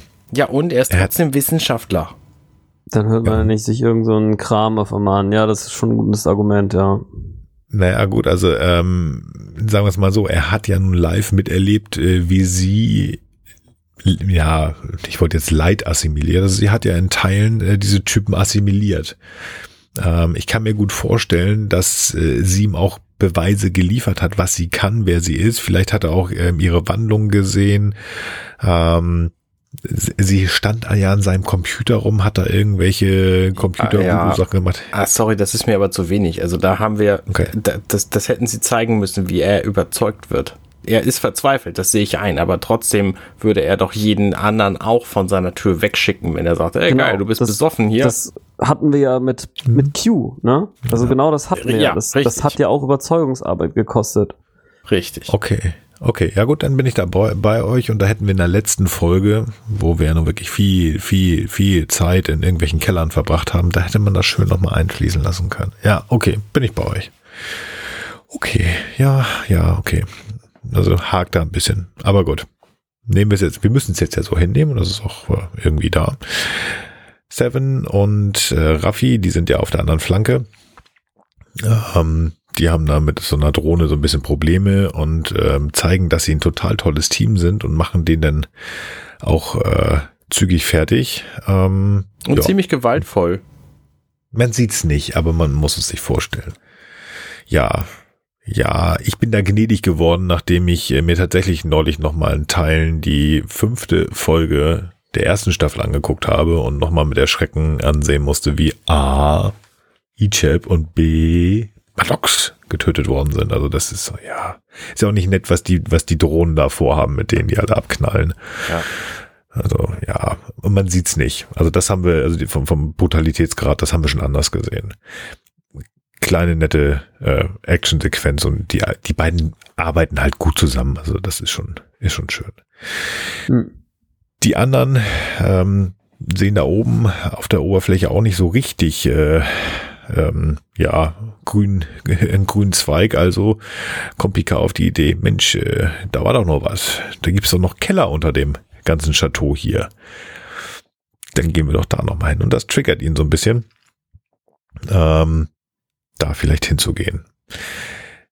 Gute Idee. Ähm, wir gehen in ein Labyrinth. Auf der anderen Seite springen wir wieder und ich bin mir nicht sicher, weil das Ganze, also was wir sehen, das ist so ein Glänzen. Also das ist so ein bisschen blurry. Ähm, ist das jetzt eine Erinnerung oder ist das wirklich eine, die Vergangenheit, die sie uns zeigen? Ich weiß es nicht. Ähm, Ja, das Aber auf schwer jeden zu Fall- sehen, ja. ja, also wie gesagt, ich, ich, für mich macht es inzwischen mehr Sinn zu sagen, das ist die Vergangenheit, die sie uns zeigen. Und ähm, wenn man genau hinguckt, ähm, die beiden spielen, aber irgendwas stimmt hier mit seiner Mutter nicht. Sie hatte gerade noch gute Laune und jetzt wird sie ruhiger, ein bisschen trauriger. Sie guckt so ein bisschen schneller hinter sich her und kommt auf die Idee, wir müssen jetzt in den Keller gehen lass uns da unten verstecken, wo es ein bisschen düsterer ist und du mich nicht äh, so schnell findest. Also gehen wir über einen Geheimgang in diesen Keller. Mhm. Der junge Jean-Luc will das nicht, weil auch Papa gesagt hat, nee, das ist nicht gut. Ähm, aber ähm, irgendwie versucht sie, überredet sie ihn, weil das, äh, weil sie denn ja wieder glücklich ist und das irgendwie ganz toll ist. Und da haben bei mir schon so äh, ganz, ganz wild ähm, nochmal, also mit dem, was wir uns schon gedacht haben, also die Alarmglocken ge, geklingelt. Die Frau hat wirklich schwerste psychische Probleme. Was sich nachher auch zeigen wird, das ist ja schon in Richtung einer manischen, äh, also manisch-depressive Phasen. Also sie hat richtig, richtig gut oder sie hat richtig, richtig schlecht. Und das hier ist dieses Umschwingen von mir geht's richtig gut zu, oh, oh jetzt wird's richtig problematisch. Ja, also das Bild wird langsam zusammengesetzt. Durch diese Erinnerung oder wie auch immer, ähm, Picard erinnert sich an die, an die, ähm, wie heißt es, an die Keller und über, durch die gleiche Geheimtür gehen sie auch nach unten. Ja. Wir sind jetzt wieder, es ist sehr düster. Man könnte das mit der Erinnerung, die wir zu, zuletzt gesehen haben, vergleichen. Aber ich glaube noch immer, dass das hier einfach dieser Rückblick ist. Ich glaube gar nicht, dass hier großartige Erinnerungen gezeigt werden, sondern ähm, nur Erinnerungen, die wir haben. Ah, also ich auch der schon. Suche. Also irgendwie muss er jetzt ja schon gewusst haben, wo er jetzt hingeht. Also ähm, selbst wenn jetzt wir nicht im Detail, also selbst wenn er nicht jetzt im Detail diese Szenen gerade nacherlebt, muss er sich ja an Versatzstücke erinnern, sonst hätte er jetzt ja zum Beispiel nicht diese Tür. Ja, das stimmt. stimmt, ja. Ja, das stimmt. Wir haben das ja auch, das er erinnert sich und hinten läuft äh, der junge Picard rum, der schon seine Mutter sucht. Aber ich sag mal so ganz allgemein, wann ist man jetzt schon von der Erinnerung so eingenommen, dass man also wie so richtig tagträumerisch da mal fünf Minuten verschwindet? Also häufig hat man ja so dieses, dass man so ein paar Schlaglichter-Szenen hat. Ne, und uns muss das natürlich erklärt werden, weil sonst raffen wir ja gar nicht, worum es geht. Deine eigenen Erinnerungen musst du dir ja nicht erklären. Die verstehst du halt schon. Ja. Aber dann macht das ja auch Sinn, dass das wirklich dieses, ähm, was man mal wieder sieht, also im Hintergrund, dass da jemand durchläuft, dass das Mhm. die Erinnerung ist, die immer im Schlaglicht ist und die etwas längeren Ja. Szenen sind dann für uns. Ja. Ja. Genau. Das, was wir so ein bisschen sehen, das wird dann untermalt dann nochmal von, von Picard, der das äh, Tellen erklärt, was da unten passiert ist. Und ähm, ja, dann gehen wir wieder in die, in die, ähm, in die Vergangenheit. Und das finde ich nochmal sehr, sehr schön, was wir hier sehen. Ähm, Maurice ist jetzt auch in den Kellern und er sucht seine Familie, also zumindest einen großen Teil seiner Familie, nämlich seine Frau und den kleinen Sohn. Und ich äh, finde das ganz spannend. Wenn ich mich recht entsinne, ruft er einmal seine Frau und zweimal sehr panisch auch sein Sohn. Mhm. Und auch das Gesicht, das da ist, da ist Panik drin, da ist Angst drin. Ähm, wieder von Gaius Bald, äh, James Callis äh, oder wie er heißt, äh, ich habe den Namen des Schauspielers gerade vergessen. James Callis, ja. James Callis. Ähm, toll dargestellt. Der hat Panik. Sein Sohn ist gerade irgendwie nicht da. Er weiß nicht, wo der ist. Ähm, toll dargestellt. Also das ähm, finde ich wirklich schön. Ja, es ist so ein bisschen hin und her gesprungen. Ähm, Picard weiß jetzt wieder, wo er hin ist. Äh, die Borg und ähm, Sung sind unterwegs. Huhu, gefährlich. Was ist mit unseren beiden Damen? Ähm, das ist so ähm, die Ecke. Ich weiß noch nicht, ob das hier was für die Zukunft sein soll. Ja, Also ja, ich, ganz genau, ähm, ja. Im Grunde sagt was- Ruffy zu Seven, hier, warum bist du nicht zur Sternflotte gegangen? Und Seven sagt, ich wollte ja, aber die haben mich nicht gelassen, weil ich Borg bin. So. Und Ja. jetzt, jetzt ist sie ja keine Borg mehr. So, also, ne, vielleicht, vielleicht kommt da ja was in Zukunft oder, ich, ich, ich habe da ein Problem mit. Also ich finde schön, dass sie hier Janeway nochmal name droppen, die gesagt hat, die wollte die Sternflotte verlassen. Also, dass der Sternflotte sowas egal ist, das haben wir bei PK gesehen. Ähm, ich finde die Erklärung finde ich schwierig, denn wir haben ja einen Ex-Borg in Sternflottenuniform gesehen, und zwar Ijab. Finde ich komisch, dass sie dann Seven nicht nehmen wollten, die ja, also, ich denke, das ist zeitlich später. Und Ja. ähm, sie war einfach dann mit dem Thema schon durch. Und insofern könnte es doch eine Aussage über die Zukunft sein. Zumal ja auch die Sternenflotte sich ja eh nochmal ganz schön gewandelt hat jetzt nach der, nach den Incidents der ersten Staffel. Da könnte ich mir vorstellen, dass so eine gewisse Maschinenhatig, äh, so, so eine Maschinenhass vielleicht auch wieder ein bisschen abgenommen hat und dadurch dann vielleicht auch Cyborgs wieder etwas besseren Stand haben. ja. Also ja, also ich diese Szene, ich finde die niedlichen, das ist auch schön, ähm, auch was gleich kommt. So Mensch, wir haben hier einen, äh, einen, einen Korkenzieher und Zahnstocher und wir machen jetzt gleich Alarm, alles schön. Aber es fühlte sich so ein bisschen an wie in, in, in alten Zeiten, also sag ich mal so in den 90ern oder von mir aus auch früher, wenn das eine Serie gewesen wäre mit, äh, mit 24 oder 27 Folgen und sowas würde man hier sagen, dann wäre das ausgelegt auf, auf ein Spin-off. Star Trek Captain Seven. Mhm. Also ich habe, ich weiß nicht, ob sie da nicht irgendwas noch in der dritten Staffel draus machen, dass sie denn da Mhm. irgendwo, keine Ahnung, Mal die, sehen, ja. die Voyager B übernimmt oder so. Vielleicht ist es aber auch einfach nur so ein bisschen äh, Raffi, äh, sagt mal was Nettes über Seven. Die haben ja immerhin auch äh, so ein bisschen rumgeflaumt in der letzten Folge und jetzt muss vielleicht auch noch mal wieder so ein bisschen das böse Blut. Äh, Das eine Annäherung, das kann, Ja, das kann gut genau. sein. Und das, das ist ja auch, sie lächeln sich beide an, obwohl sie wissen, so wenn wir jetzt da hingehen, um, weil das ist das, was wir machen müssen, also den Sprinter durch das Ja. offene Gelände, um auf das äh, ist Schiff zu kommen. dämliche Idee, aber was soll's. Genau, das ist dumm, ja. Und wir werden sterben, ja. Machen wir es trotzdem, ja. Ähm, gut gemacht, gut gemacht, finde ich schon ganz schön. Die wissen, das ist aussichtslos und naja, wenigstens sterben wir gemeinsam und sie gucken sich auch so ein bisschen verliebt an. Da ist mal was gewesen und eigentlich ist da immer noch was. Ja, genau. Ja. Dann äh, gehen wir doch mal Äh, ganz kurz. Und das finde ich auch eine sehr witzige Szene, dieses, er macht den Schrank auf, er nimmt sich zwei Pistolen, er nimmt das Gewehr, äh, nee, kein Bock. Und dann findet er das Schwert. Yes! Das fand ich auch niedlich. Ja, einmal kurz durchatmen. Und dann darf Rios wieder auftauchen. Der findet das noch immer nicht witzig, ähm, dass man ihn ausgeschlossen hat. Der will Er mitkämpfen. programmiert die Panzertür um. Genau, der versucht da diesen Transporter irgendwie umzubauen. Ähm, und äh, Frau Dr. Theresa, die wäscht ihn ganz ordentlich den Kopf. So, du hast eine Kugel im Arm. Das ist alles ganz blöd. Ähm, jo. Und erzählt ihm eigentlich, weißt du eigentlich, was ihr hier für einen ganzen Kram hat, dass das ganz toll ist, was ich damit machen könnte, hier in der jetzigen Zeit? Mhm. Da hat sie einen Punkt mit. Da hat sie einen Punkt mit. Also das ist schon schwer, weil es wird damit ja auch gespielt so, ähm, du, ja, ich muss ja auch bald wieder gehen, ne? die Zeitlinie und so. Und ich ja, musst du, auch nicht musst du aufpassen jetzt, weil wenn du weiterredest, Nils, dann kommt gleich die Zeitpolizei und klärt das ganze Problem. Ist so, ja, dann äh, lassen wir das mal. Nee, Genau. Meine, das ist doch äh, grundsätzlich, natürlich ist es so, wenn man irgendwie so einen Zauberstab in die Vergangenheit schmeißt, dass die Welt dann plötzlich eine bessere ist, aber dann kommt halt die Zeitpolizei und macht das alles heil. Also theoretisch irgendwas passt da halt nicht. Zumal die Technologie, die sie ja jetzt in der Hand hat, da und diese Transporter, Panzertür, so, die gibt's ja auch da schon, weil die Romulaner die einfach angeschleppt haben. Also das ist ja nicht mal ein Zeitphänomen hier. Die Supervisor, nicht die Romulaner. Ach, sorry. Die Supervisor, ja, ja, Entschuldigung. Ja, ähm, genau. Aber irgendwo knistert das noch immer da, ne?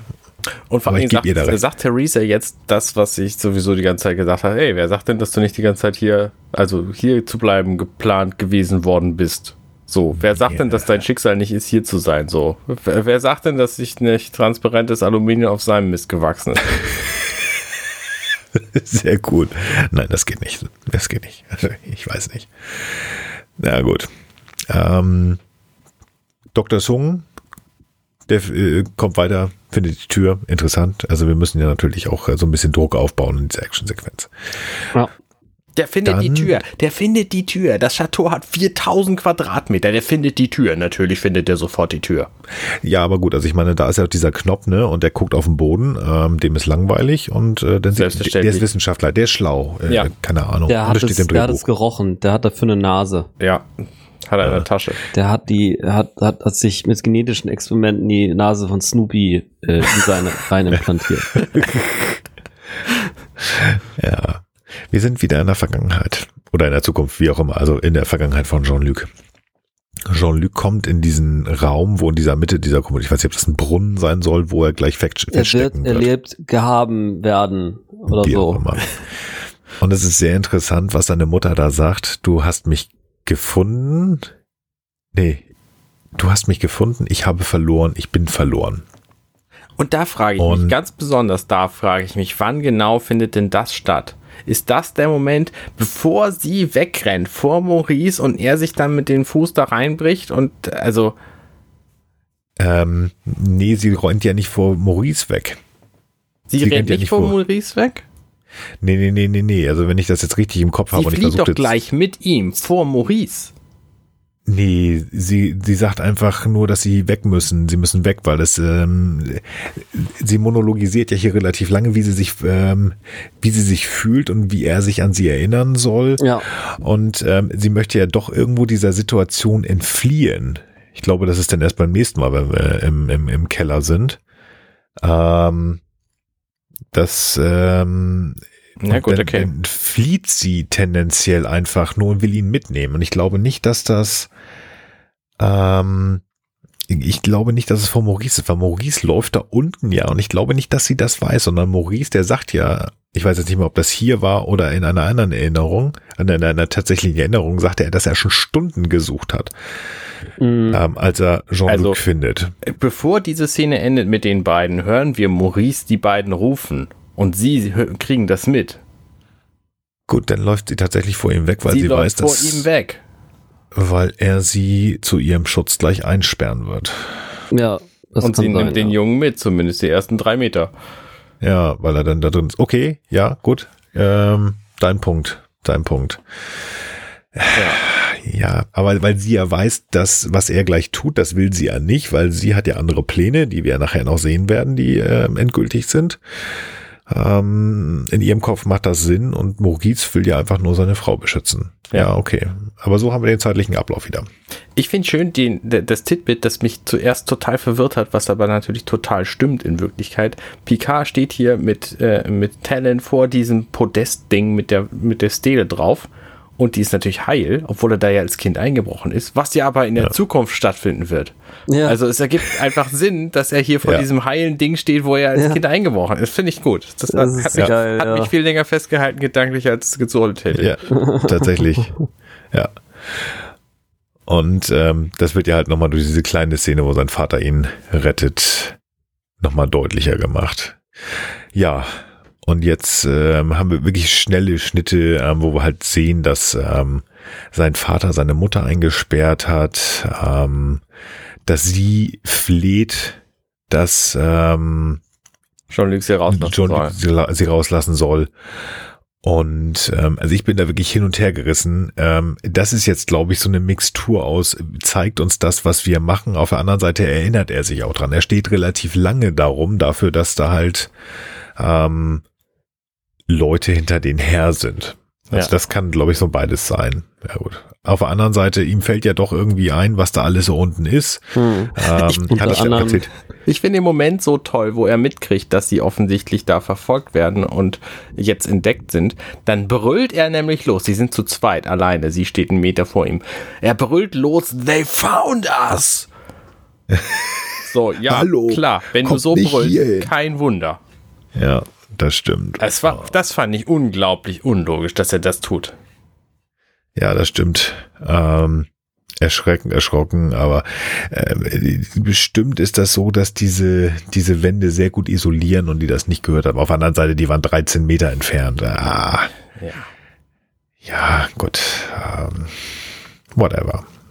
Das äh, sollte der Dramatik uns nochmal zeigen. Auf jeden Fall findet er da auf jeden Fall so eine alte, alte Walter P38 noch in irgendeiner Kiste und ballert da noch so ein bisschen auf die Verfolger.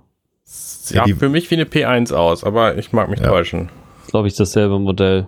Okay. Ja, ich glaube, das ist ähm, die P1 basiert auf einer P38 aus dem Jahr 1939. Okay, alles Vielen klar, ja, Dank. dann kommt Genau. genau. hin, ja. und das ist ja das, was er sagt. Die das sind ja P1 auch ist 1957 bis 2000 produziert worden. Das Ja, ist dann wird's die nicht hab ich hier gerade vor der Nase. Sehr gut. Ähm, also da ähm, geht es ja um, ähm, um Waffen, die äh, sowohl von der Resistance als auch von den Nazis, die ja da waren, ähm, benutzt worden sind. Ich weiß jetzt gar nicht mehr, ob da unten auch die Nazis waren. Er erzählt das, aber ich ja, krieg das, nicht mehr hat er hundertprozentig. Ja, erzählt, genau. dass die Nazis das als Munitionslager irgendwie verwendet haben. Ja. Deswegen, ja Also- gut, dann passt ja auch, dass er da eine Pistole findet. Ja. Genau.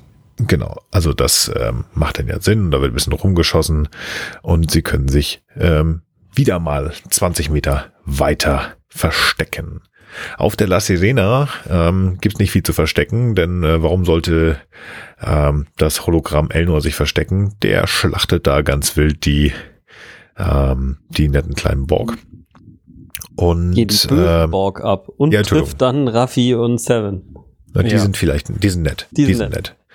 Ja. Und ähm, das ist für Raffi natürlich, ähm, ich will nicht sagen ein Breakdown-Moment, aber das ist ähm, schon äh, schwierig, ihren kleinen Elnor zu sehen, ähm, wo wir Jetzt muss ich überlegen, äh, in der letzten Folge haben wir darüber gesprochen, ne? Ähm, dass äh, sie ihn ja überredet hatte, Ja, genau. doch bitte äh, zur Sternflotte anstatt nach Vashti zu gehen. Ähm, also sie hat ihn manipuliert und jetzt sieht sie ihn da. Und ähm, sie bittet um Vergebung. Ähm, und ähm, naja, er ist ja ein Hologramm, also er ist das ja nicht, aber er wüsste, dass im Moment des Sterbens Elnor keine negativen Gedanken ihr gegenüber hatte. Ja. Hm. So, Hm. damit ist sie wieder Ja. versöhnt. Ja. Ja, nehmen wir das, nehmen wir das einfach Ja, mal so hin, nehmen ne? das, Was das soll's? ist genauso wie dieses Abscannen von, äh, Das, äh, von den Gedanken. Also, äh, aber das es ist ja auch Konföderations. die haben halt alle einen ähm, Chip im Kopf und da wird alles in Echtzeit mitgeschnitten. Pass Ja. auf, pass auf. Das letzte Backup ist nicht wenige Minuten, sondern mehr, höchstens ein paar Millisekunden alt. So sieht das aus.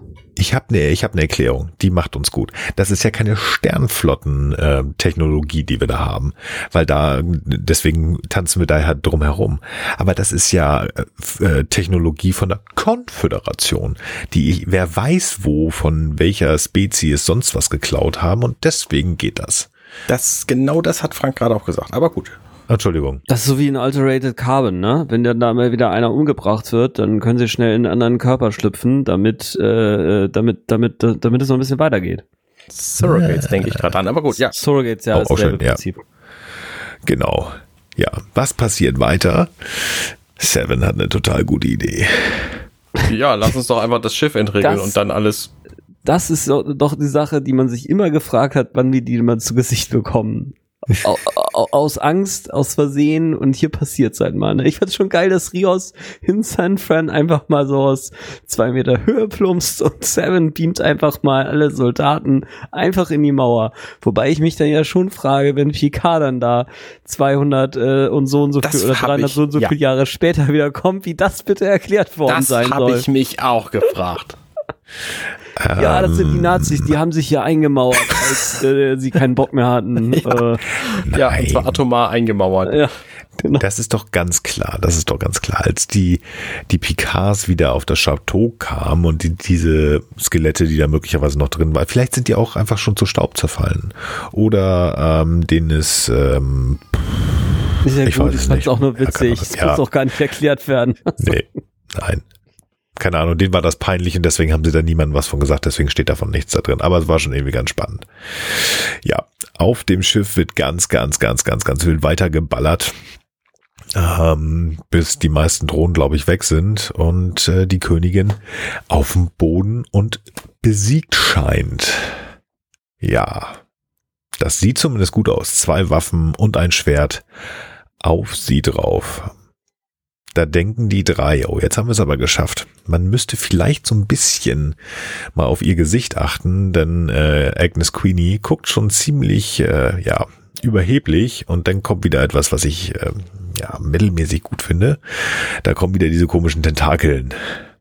Und ähm, also die zerstören so ein bisschen den Tag, denn äh, äh, die liebe Seven hat ein dickes Loch im Bauch plötzlich und Ruffy wurde so ein bisschen wild hin und her gestoßen. Äh, gestoßen.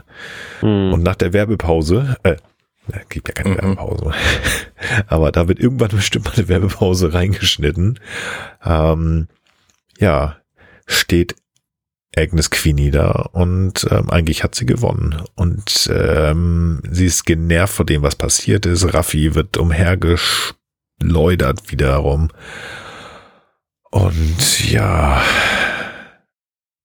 Seven ist ja wirklich ein Dorn im Auge. Die soll jetzt dran glauben. Und deswegen möchte sie ja nahezu, also es wirkt für mich so, das machen, was äh, Raffi und Seven vorhin mit der Drohne gemacht haben. Ja. Hm, Kein guter Tagesbeginn. Aber gut, irgendwas muss ja passieren hier. Ja, Picard und Tellen haben es aus dem, dem Keller wieder herausgeschafft und sind auch immer im Chateau Picard. Ja, und schafft wollten es jetzt dann- in dieses Solarium oder diesen, Ja. diesen, wie, wie nennt man das denn eigentlich? So eine Art Salon, wo eigentlich Picard und seine Mutter irgendwie auch gezeichnet haben, zumindest in einer Win- seiner Erinnerungen. Und werden Wintergarten. dort von Wintergarten, ja genau, und werden dort von Adam Sung er war er, äh, überrascht oder erwischt oder wie auch immer. Ja. Ich meine, das, was er sagt, ist ja auch nicht ganz verkehrt. Warum sollte man durch ein Labyrinth laufen, wenn man ähm, weiß, wo der Ausgang ist, ne? beziehungsweise wo die Ratten hinlaufen? Das ist schon gar nicht so doof. Ja. Ja, tja, auf der La Sirena ist es tatsächlich so, dass die Königin Seven töten möchte mit diesem Messer. Aber sie kann es nicht. Sie kann es nicht. Denn in ihr drin wohnt ja noch jemand anders und das ist Agnes, die mit aller Macht es versucht, das zu verhindern und jetzt sogar noch getriggert ist. Das hatten wir schon mal. Adrenalin und Dopamin im Körper der Königin, beziehungsweise in ihrem eigenen Kör- eigenen Körper, ähm, weil jetzt ja gerade Seven und Raffi, nämlich die Freundinnen von Agnes, angegriffen werden. Sie hat umso mehr Kraft jetzt gerade. Und ähm, Das finde ich ist eine Ja. ganz schöne Darstellung, weil nämlich die Traurigkeit und der Verlust und die Verzweiflung dafür sorgen, dass sie mehr Kraft kriegt. Und das ist ja eigentlich eine Fähigkeit, die die Borg nicht so gut drauf haben, irgendwie Verlust zu betrauern und, und so. Ähm, und sie sagt jetzt, also Agnes sagt jetzt der, der Queen, du könntest schon viel weiter sein, wenn du einfach mal ein bisschen Mitgefühl zeigen würdest, weil dann könnten wir nämlich viel besser sein. Und das ist letztlich genau der Punkt, der Ja. sie, der die Queen jetzt überzeugt, tatsächlich Glaube ich auch. das zu machen, was dann, was dann äh, quasi Was sie dann wahrscheinlich die vorschlägt. Menschheit rettet, so im Nachhinein. Also, ich meine, mit diesem Schiff hätten sie einfach hingehen können, das hat, glaube ich, Picard auch irgendwann gesagt, und einfach die, ähm, die Europamissionskiste absch abschießen, so. hm, Ähm, aber das passiert ja offenbar Ja, nicht. ja, auch direkt die Erde assimilieren können, also warum eigentlich warten? Aber Richtig, wahrscheinlich ja. zu wenig interessante Technologie oder so, keine Ahnung. ja, ja. Vielleicht ist er, ist, er sagt sie auch noch, äh, ist sie nicht stark genug. Aber das ist wieder, wieder, wieder, wieder. Und ich sag's immer wieder, das ist ein schöner, schöner Tango. Und Tango ist ja nicht nur dieses Hin und Her, dieses Kämpferische, sondern der hat ja auch wirklich schon was, was, was sehr Erotisches, was sehr, was sehr Liebevolles. Und das, das, das nutzt Agnes jetzt hier gerade. Denn ähm, sie hat ja diese tiefe Verbindung und da hat die Königin ja nicht Unrecht gehabt. Sie sind beide einsam. Und sie beide zusammen können viel besser werden. Und ähm, ich bin gerade dabei zu überlegen, dass wir einfach diesen äh, Arc hier mal zu Ende bringen, die Königin. Denn was passiert letztendlich? Agnes überredet die Königin wirklich, das hat Arne schon gesagt, zu was Besserem zu werden. Und zwar nicht durch diese egoistische Schiene, die sie vorher gefahren ist, sondern äh, effektiv den verlorenen Seelen ähm, die Möglichkeit zu geben, ein Teil eines größeren, besseren Kollektivs, wie auch immer zu werden. Ich weiß nicht, wie ja. das aussehen soll. Ähm, das äh, ja, wird uns ja auch ganz offensichtlich nicht gezeigt, weil am Ende der Folge äh, ist äh, die, die Königin ja auch weg. Ähm, aber wie auch immer, ähm, die Königin lenkt ein. Ich weiß nicht, ähm, ob das damit zu tun hat, dass sie es wirklich versteht oder ob sie einfach die Gefühle von Agnes, also die teilen sich ein Körper, verstehe, ähm, also dass sie die Gefühle, die Agnes dabei hat, mit aufnimmt. Aber ganz offensichtlich erkennt sie, dass das die, die logischere Variante ist, denn ähm, Agnes sagt ja auch, in jeder Zeitlinie wirst du in irgendeiner Art und Weise verlieren. Genau. Also hier wird. Ja, ich glaube, ähm, das ist der Punkt. Also das, ja. das, das sind die Argumente auf der einen Seite, das Gefühl, das sie auch empfindet, dass es also, dass es die Gefühle widerspiegelt, weil Jorati hat ja als quasi First-Hand Zugriff gerade. Und es ist das, was du halt noch sagst, dass sie also nicht mal mit ihrem Plan äh, durchkommt und einfach auch weiß, dass es stimmt. So, und dann sagt sie sich, ey, alles klar, ist jetzt auch dumm, hundertmal dasselbe zu machen und immer das und, und jedes Mal dasselbe erwarten zu müssen, was anderes, aber äh, also dasselbe zu erleben, aber was anderes zu erwarten und dann muss man halt mal was anderes machen, ne? Ja. Ja. Ja.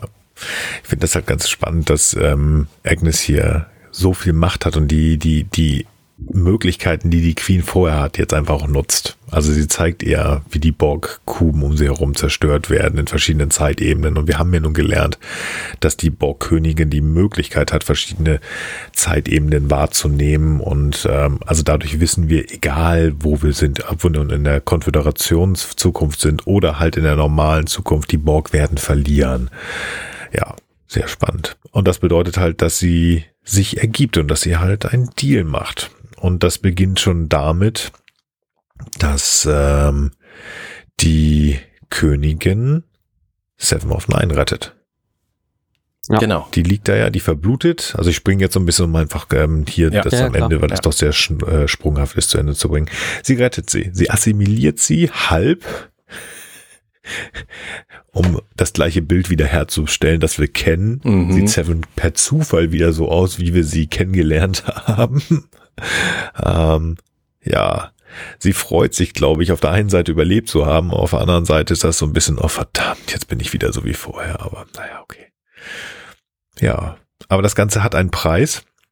Ich weiß nicht, wann das ausgehandelt worden ist, aber wahrscheinlich im Kopf zwischen Queenie und Agnes. Ja, das Leben gegen das Schiff und ähm, ja, Raffi und Seven übergeben die La Sirena und die Queen macht sich vom Acker. Und Wird damit verschwindet die Möglichkeit unserer Helden wieder ja. in die Zukunft zu kommen.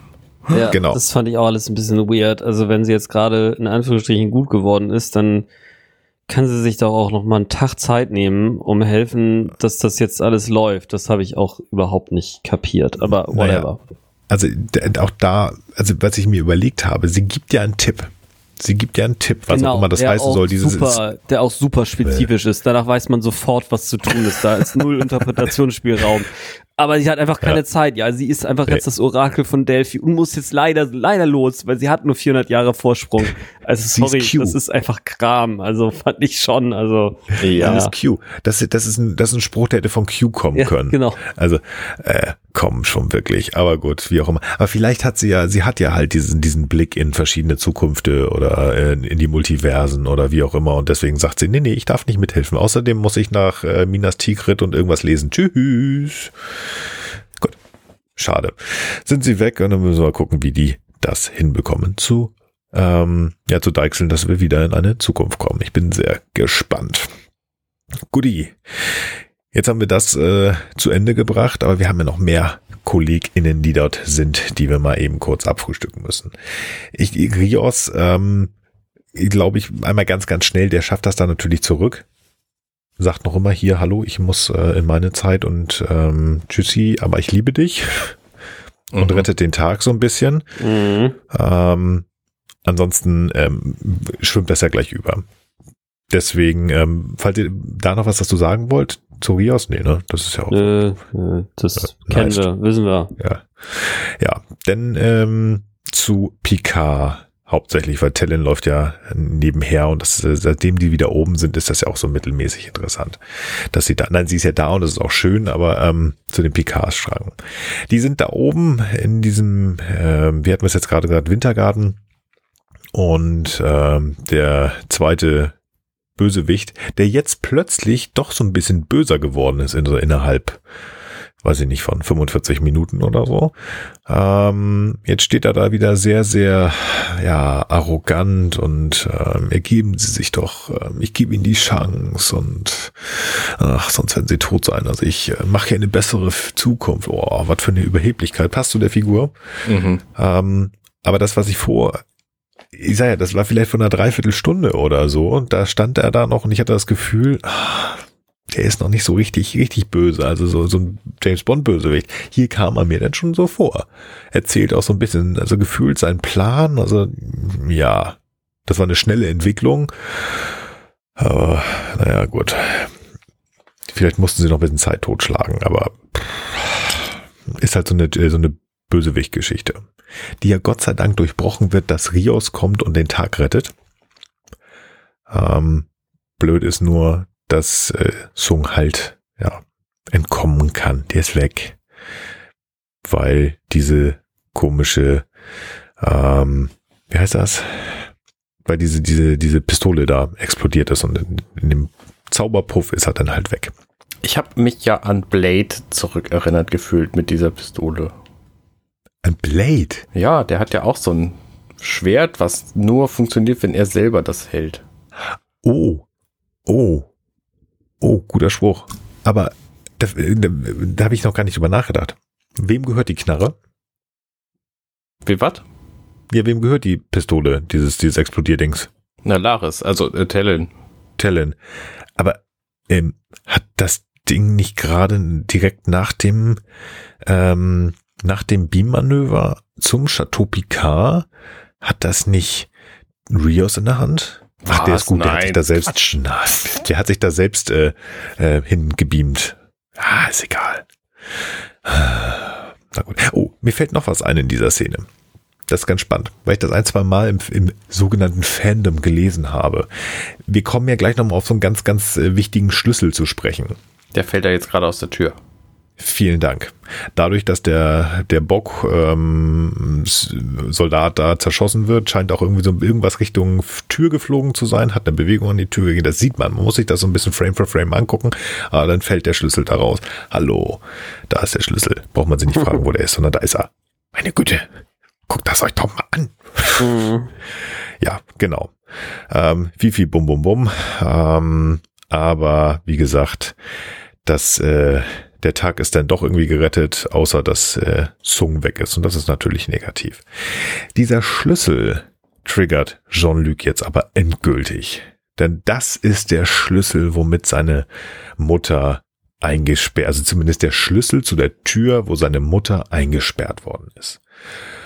Und jetzt, äh, er sagt es aus, ich habe eine ganz seltsame Erinnerung. Jetzt bricht es, glaube ich, so ein Mhm. bisschen über ihn hinein. Jetzt kommt so wirklich der Punkt, den er ja in dieser, diesem Mindmeld, den wir gesehen haben in Monster, das wird jetzt fortgesetzt. Und ich finde das so grandios filmerisch dargestellt, dass das anfängt mit der, mit dem Ende der Erinnerung, nämlich seiner Mutter, die sich in dem Wintergarten erhängt hat und dann zeitlich zurückgeht. Also sie, man sieht, wie der Stuhl wieder aufsteht, wie sie sich das Ding um den Hals legt, also effektiv wieder abnimmt, zurück ähm, ins Bett geht, wo ihr Sohn ist. Der Sohn steht auf und die Tür wird zu und er schließt sie zu. Also umgekehrt, erstes Herz seine Mutter rausgelassen, äh, hat seine Mutter nicht rausgelassen, sondern er hat die Tür aufgeschlossen, zu seiner Mutter gegangen, hat sich zu ihr hingelegt ins Bett. Hm. Dann ist sie aufgestanden, hat sich dann wahrscheinlich in, und ich glaube, er, er sagt das sogar auch, ähm, sie hat Phasen, ähm, Depression gesagt, aber so hoch und tief, wie sie ähm, sich dargestellt hat, würde ich schon so, äh, ihr unterstellen, dass da möglicherweise vielleicht auch Manien mit drin waren. Also, aber dafür habe ich zu wenig Ahnung von Psychologie. Ähm, die Depressionen sind ja nur wirklich deutlich sichtbar. Und ähm, das Ende war, dass sie einfach dieser Krankheit erlegen ist und hat sich das Leben genommen. Und ja, der kleine Jean-Luc hat sich die Schuld daran genommen.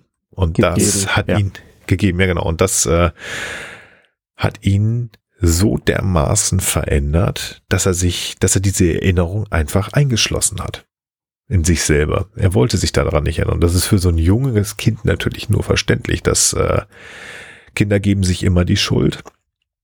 Und ähm, dann macht das auch irgendwie Sinn, dass er Probleme mit Beziehungen hat, wenn er sozusagen sich selber die Schuld am Tod einer der nächsten Personen gibt, die es gibt, nämlich der Mutter. Finde ich jetzt persönlich. Also ich fand das äh, sehr, sehr interessant zu sehen, wie sie hier versucht haben zu erklären. Ähm, und damit sind wir auch so ein bisschen in die Staffel reingekommen. Also Picard-Probleme hier ähm, eine Beziehung aufzubauen. Und das, das finde ich, es ist auch in TNG immer wieder ein Problem gewesen. Also da sind zwar Frauen gewesen, aber es ist nichts Langes gewesen. Also er hat da ein Problem mit Bindung. Gerade TNG finde ich jetzt aber schon, also es muss doch irgendjemand über Picards Mutter Bescheid gewusst haben. Warum ist es nie zum Tragen gekommen, als er Captain war? Ich denke, er hat es einfach selber, äh, selber weitestgehend für sich behalten. Vielleicht wusste noch irgendein anderer Vorgesetzter mal Bescheid, aber vor seiner Crew hat das wahrscheinlich einfach geheim gehalten. So würde ich es jetzt interpretieren. Also du meinst, warum er das nie erzählt hat? Nein, ich meine, warum da, warum er mit dieser, mit dieser psychotischen Erfahrung ähm, Captain geworden ist. Du, ähm, er ist ja relativ jung gewesen. Jetzt ist die Frage, ähm, das äh, wird hier ja nicht großartig äh, erzählt, sondern die einzige Reaktion von ihm ist ja, das wird bestimmt ähm, deutlich nach dem Tod seiner Mutter gewesen sein, dass er diese Bilder mit ihr zerstört. Das ist halt äh, mal irgendwie so eine, so eine so eine Reaktion auf den Stress wahrscheinlich, ähm, um halt auch ähm, Erinnerungen an sie ähm, kaputt zu machen, dass er die Erinnerungen weggeschoben hat. Und ähm, denn er hat, er hat er sich die Schuld gegeben, hat das Ganze beiseite geschoben und hat damit geleben, äh, gelebt. Hm. Ähm, ich wüsste jetzt nicht, ähm, was das ähm, hindern sollte, wenn er da nicht irgendwie Ausfallerscheinungen groß hat. Und ich sag mal, für die, äh, für die, für die Sternflotte ist das doch nur gut, wenn du einen, einen, einen jungen Offizier hast, der äh, strebt nach größerem, will Captain werden, ist Captain, bleibt Captain, ist ein guter Captain. Ähm, warum sollte man das äh, in Frage stellen, warum das so ist? Weil er irgendwie ein Bindungsproblem hat und sagt, hey, nee, ich mach Captain, ich will Familie, nee, nee, lass mal stecken, ich will Captain bleiben. Ja, weiß ich nicht.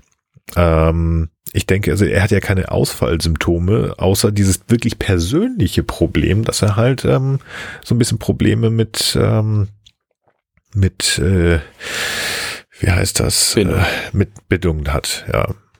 Also da, da sehe ich eher so ein bisschen das Problem, obwohl das kann man gut erklären, glaube ich. Ähm, es gibt ja eine Folge, wo mal zumindest eine, eine wie heißt das, eine Abbildung seiner Mutter gezeigt worden ist. Und das ist eine Folge mit einem Reisenden, wenn ich mich recht entsinne. Ich glaube, das zweite Mal, wo der Reisende auftaucht.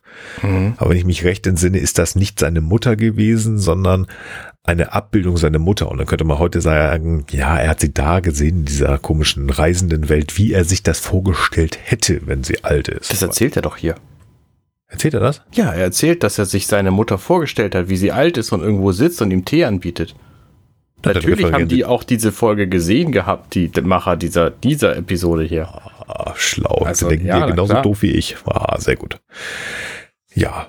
Aber das macht natürlich jetzt gerade mit unserem Jean-Luc relativ viel, weil das für ihn so, er hat das ja wirklich als Kind eingeschlossen und das ist jetzt ja, sagen wir mal, 90 Jahre oder 95 Jahre später. Das macht ganz, ganz viel mit ihm und ähm, so wie er aussieht, befreit ihn das auch. So sagt so als jetzt Erwachsener kann sagen, ich habe da ähm, sie rausgelassen, aber ich habe ja nicht schuld, sondern ich habe eigentlich, ich habe meine Mutter geliebt und wollte eigentlich nur für sie da sein. Und da kann man dem Kind keine, keine Vorwürfe machen. Und äh, das versteht er jetzt ja auch.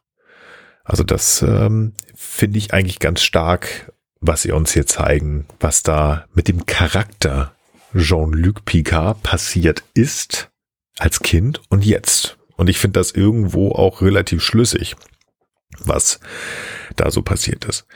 Das Einzige, wo ich so ein bisschen, ich will nicht sagen, Knirschen habe, aber da haben wir da schon mal drüber gesprochen, dass es diese Nummer Maurice packt seine Frau halt in dieses, in diesen Raum ein und, und schließt den Raum zu.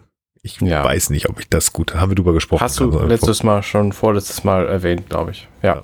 Also wie gesagt, ist halt schwierig, aber. Sie wollte sich äh, halt nicht helfen lassen und er wusste nicht, sich nicht anders zu helfen. Das war Siehst du, ja. genau. Und da er für mich dann doch, ähm, das haben wir, das haben wir gesehen, doch ein liebender Familienmensch gewesen ist, ist das okay. Also es ist nicht okay, aber was willst du machen? Ähm, wenn, ja, wenn dann die Frau sich nicht helfen lassen will. Ähm, und ich glaube nicht, dass, ich glaube schon, dass Maurice ähm, nicht sie irgendwie auf Zwang irgendwo einweisen lassen würde. Also dafür wirkt er mich hier zu sehr liebend seiner Frau gegenüber und er hätte das, glaube ich, auch seinem Kind, seinen sollen. Kindern nicht. Ja, vielleicht. Die Frage ist eigentlich, gibt es nicht im 24., 23. Jahrhundert ähm, bessere Methoden gegen Depressionen? Ja, oder? das hätte ich eigentlich auch so, gehofft, ja. Das, das ist doch eigentlich der Punkt hier, warum das ein bisschen unlogisch vielleicht ist. Ja, das hatten wir aber auch, dass ähm, die Picards ja technisch so ein bisschen äh, anti sind und ja. ähm, dass das vielleicht der Grund ist. Also ich nehme auch an, dass man da vielleicht hätte helfen können. Ähm, vielleicht ist es aber auch der das unentdeckte Land, das auch im 24. Jahrhundert noch nicht vollständig kartiert ist. Man weiß es nicht. Ich würde, ich würde tatsächlich sagen, ich finde es auch eher unlogisch, dass sie es nicht können, ne? was die sonst alles können. Oder zumindest irgendwelche Symptombehandlungen oder sonst was, ne? Und ich glaube, es liegt einfach daran, dass sie es nicht wollte. So würde ich es ja. würde ich denken. Ich, ich, sogar, ich finde sogar jetzt im, im Nachhinein ja, an diese Geschichte die technische Aversi äh, ähm, dass Maurice keine also, Technik mag, finde ja. ich sogar besonders eigenartig, wenn man weiß, dass seine Ur-Ur-Uroma irgendwie auf der Europamission war und äh, da was wahnsinnig Wichtiges für die gesamte Menschheit, also ne, die Picard-Geschichte hier, dass er das quasi völlig ignoriert und also ja, es gibt halt in der Familie Picard gibt es halt Traditionalisten und Technik-Utopisten und er gehört halt zu den zu den Traditionalisten, die halt einfach wollen, dass auch ein bisschen was noch so wie früher ist, ne? Und äh, ja, das gut, äh, ja. müssen wir so ja. hinnehmen. Ansonsten gebe ich dir vollkommen recht. Totaler Quark, aber was soll's. Und warum ja, wohnt sie nicht auf dem Chateau? ich, ähm, wer? Achso, hier, äh, René. Äh, weil die ja erst äh, später wieder weil, zurückkommen. Weil, ja, die, weil, so. Ja. User äh, mal, ist und lieber, ja. Mal Ahnung. ganz kurz zu dieser psychischen, äh, zu den psychischen Erkrankungen. Also uns werden über Star Trek Geschichte über die verschiedenen Serien immer wieder auch Sternflottenmitglieder mit psychischen Erkrankungen ja, häufig stimmt. dann leider irgendwie als Mörder oder irgend so ein Tüdelüt, also irgendwie, also eher, also sehr schwer kranke Menschen gezeigt. Ähm, ist es jetzt nicht so, dass das wie bei Babylon 5, dass denen dann die Gehirne ähm, gelöscht werden, das wäre noch besser.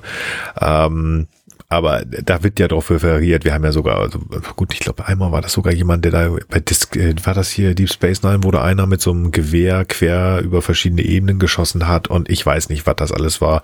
Ähm, wir haben bei Voyager, was? Ich weiß auch überhaupt nicht, wovon du sprichst und ich Nee, so weit, so weit bist durch. du noch. So weit bist du noch nicht. Das hm, ist erst bei Esri Dex, da bist du noch nicht. Da kommt noch. Okay. Da, da ist dann Esri Dex und äh, setzt da so, hat so eine Advanced Waffe. Irgendwas war da. Vielleicht bringt das auch den Titel. Okay, die sehe ich demnächst. Ja, genau. Ähm, wir sind da auch ähm, bei Marquis das sind ja ehemalige Sternflottenoffiziere, die halt auch, die sind nicht psychisch krank, das will die ich nicht sagen. Alle, die sind alle durch. Aber wie gesagt, die haben ja auch andere, andere Alles Gedanken ja, als, ja. Äh, sag ich mal, das Sternflottenhauptquartier. Die denken halt die sind, anders. Und die sind noch nicht alle gleichgeschaltet, ne? Wie im Kollektiv. Äh, ich meine in der Föderation. Genau. Ja. Äh, ich meine, ja, aber, also, du verstehst schon. Also. Genau, aber das ist halt so, also da, ich denke, dass der menschliche Geist, dass man dem vielleicht besser helfen könnte. Aber wenn so wie hier Yvette es nicht möchte, dann ist das tatsächlich genau, so. Könnte, und, wenn man wollte. ja.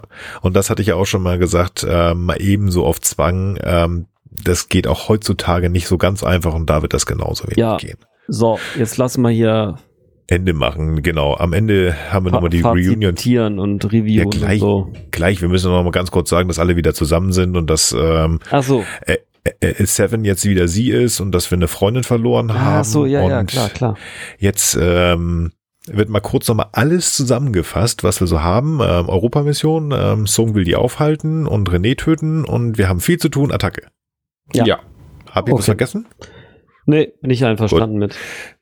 Dann gebe ich Frank Rest, äh, Rest. Ja, wir machen jetzt den Rest, weil Frank jetzt recht hat. Wir kommen zum Bewertungstrippel. Meine Güte. Halleluja. Gott, dabei haben wir so früh angefangen. Du fängst an, glaube ich, ne? Ich fange heute an, genau. Eine Top-Szene. Oi, oi, oi, oi, oi. Ich bin da. Das ist schwierig. Ich überleg mal.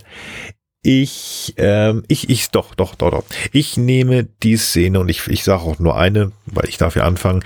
Für mich persönlich war die Szene am besten, wo Agnes wieder mehr Kraft bekommen hat. Es ist die Szene, wo die Königin Seven töten möchte, das Messer aufhält, Agnes weint, die Träne auf die Hand der Königin kommt, wieder beide da zu sehen sind und dann sozusagen der Endkampf verbal anfängt. Und das fand ich eine so starke und auch doch emotionale Szene, nochmal, nochmal Alison Pill zu sehen, die uns ja hier ähm, verlässt Richtung Delta-Quadranten.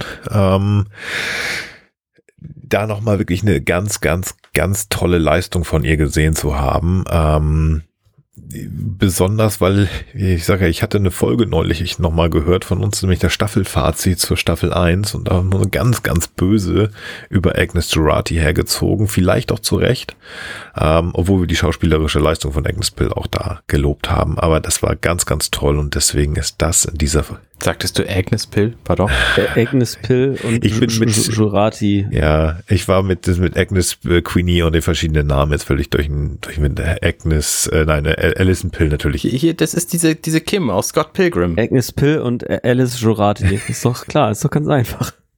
Ihr habt meine Top-Szene gehört. So, Feierabend. Arne, deine Top-Szene bitte. Meine Top-Szene ist tatsächlich genau die gleiche, weil das einfach eine so schöne Erklärung dafür ist, warum die Borg, das ist ja ganz am Anfang der ersten Folge dieser Staffel hier, da, hat, da, da haben wir ja die Vermutung, das kann doch nicht sein, dass die Borg jetzt hingehen und die ganze Flotte platt machen. So, das muss doch irgendeinen Grund geben. Und Sevens äh, Agonie, nee, Agonie ist das falsche Wort. Äh, ich kenne mich mit Fachwörtern einfach nicht so, ich kann mich immer nicht so gut verbalisieren, so sozialisieren Ho- Heute nicht, ne?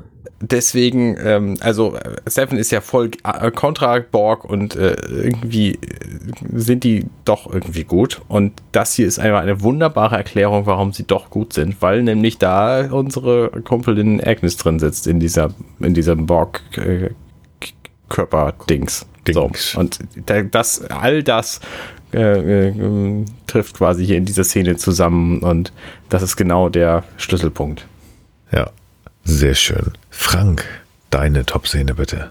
Ja, also ich finde die Szene, wo er, wo Picard eben realisiert, ähm, was seiner Mutter eben tatsächlich passiert ist und ähm, also ja, ich bin ja kein Fan von dieser äh, ver- verdrängte Erinnerung und so Theorie, äh, habe ich auch schon häufiger mal gelesen, dass das in der Form so eigentlich auch wahrscheinlich gar nicht existiert, aber sagen wir mal, er bringt es nicht so in den Kontext oder hat es jetzt in den Kontext gebracht und ähm, das löst halt bei ihm, glaube ich, äh, einfach diesen Komplex, der ihn bisher davon abgehalten hat, vielleicht Menschen näher zu kommen. Zumindest ist es meine Theorie und ähm, damit ist mein, in meinem Gefühl in diese Szene Picards Mission in dieser zweiten Staffel kommt so ein bisschen zu so einem, zu so einer Art Ende, ne, was jetzt zumindest ein Struggle angeht. Mhm. Und ähm, ja, das gefällt mir einfach und vor allen Dingen, dass er trotzdem er ja auch wusste, dass es seiner Mutter schlecht ging und er sich auch, wie eben Kinder das tun, sich die Schuld daran gibt,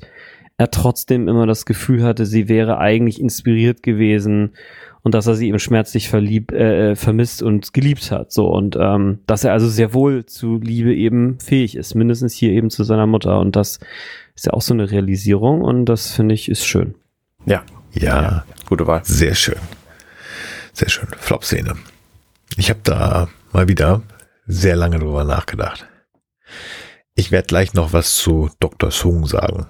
Aber das war mir auch nach der Besprechung, wo man sagt so, warum und was soll das und naja, ist egal. Das war es mir nicht wert zu sagen, das ist eine Flop-Szene. Vielleicht die Tentakeln, wenn überhaupt. Sag ich die Tentakeln, weil die mir einfach durch, ich weiß es nicht. Also das finde ich quatschig, dass die da rumfallen. Wenn überhaupt, denn die, wenn ich die Tentakel sehen muss. Ansonsten habe ich persönlich tatsächlich keine Flop-Szene in dieser Folge. Arne, hast du eine? Ja, natürlich. Dr. Sung steht irgendwo im Wald auf diesem Weingut rum, um ihn drumherum ein Stapel von grün leuchtenden Menschenborg-Viechern und er labert sich einen Wolf zurecht und wir wissen gar nicht so genau, was eigentlich sein Plan ist. Ja. Und okay. die anderen sind einfach zu gut Mensch, um ihn irgendwie mal an der Stelle aufzuhalten. Ja, gut, das stimmt. Frank, deine Flop-Szene. Ja, dann nehme ich die Tentakeln, weil das ist einfach Quatsch und äh, die anderen, die zögern da die ganze Zeit. Ist, ich meine, hallo, die haben doch alles dann in ihren Waffen. Dann benutzt es doch einfach mal. Und dann labern könnt ihr dann halt, wenn sie dann in der Brick sitzt. Also irgendwie, warum? Ich meine, ist jetzt gut so, ne? Wir wissen jetzt, wie das Ganze ausgeht, aber sozusagen aus der lokalen Perspektive, ey, die könnte uns jetzt gleich los äh, umlegen. Ich raff's halt nicht. Aber ja, okay. Guti. Dann das endgültige Fazit. Ich mag diese Folge sehr. Also, nachdem ich dann in der letzten so ein bisschen abgeflaut bin, komme ich hier doch wieder sehr weit nach oben. Nicht ganz nach oben, aber doch sehr weit nach oben. Sung ja, also es gibt nicht so richtig Sinn. Auf der anderen Seite, ich glaube, ich, ich, ich verstehe, warum er da stehen muss. Und ähm, sie, es ist so ein bisschen schwierig, weil diese Figur nicht so richtig fassbar ist. Ist er jetzt irgendwie einfach nur der Mad Scientist? Ja, und jetzt ist er irgendwie da im Bann von der Ach, die ist weg. Ja, okay, aber der, der, wir wissen, dass der nochmal auftauchen muss, weil das ist gesagt, der will jetzt ja die ähm, die Europamission verhindern. Das heißt, der muss jetzt irgendwie hier so ein bisschen Antagonist spielen, außer da kommt noch irgendjemand anders. Ähm, also müssen wir den da irgendwie in einer Folge jetzt nochmal ein bisschen aufbauen. Das hätte man vorher auch schon machen können, aber das funktioniert, finde ich aber auch nicht so richtig. Das haben wir schon noch gesehen, als wir ihn gesehen hatten, wo er da mit seiner Tochter ähm, irgendwie nicht so richtig zusammen funktioniert. Aber da ist das so, ja, okay, finde ich jetzt nicht ganz so pralle. Hat mir, war bei mir halt, wie gesagt, nicht bereit, eine Flop-Szene zu geben. Finde ich nicht so ganz so toll. Was ich aber sehr, sehr gut finde und was das für mich sogar mehr als ausgleicht, das ist tatsächlich dieser Charaktereinblick, den wir bei Jean-Luc Picard bekommen. Was ist da in der Vergangenheit passiert? Warum ist er möglich? Also warum ist er, nein, nicht warum ist er so, sondern sie, sie erzählen uns ein bisschen mehr, warum Picard der ist, der ist, er ist jemand, der Probleme mit Beziehung hat. Warum? Weil er sich als Kind die die die Schuld am Tod seiner Mutter gegeben hat.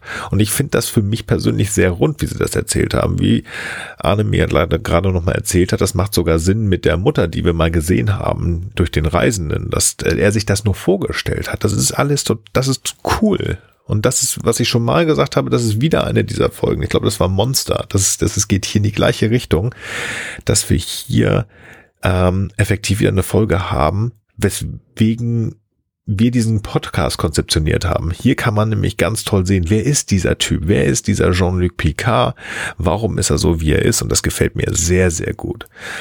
Warum gebe ich nicht die Top-Szene, also die Top-Punktzahl sozusagen? Das ist tatsächlich wegen Song, weil das ist so ein bisschen lahm. Das hätte man besser machen können. Aber der Rest ist richtig, richtig, richtig toll. Arne, dein Fazit.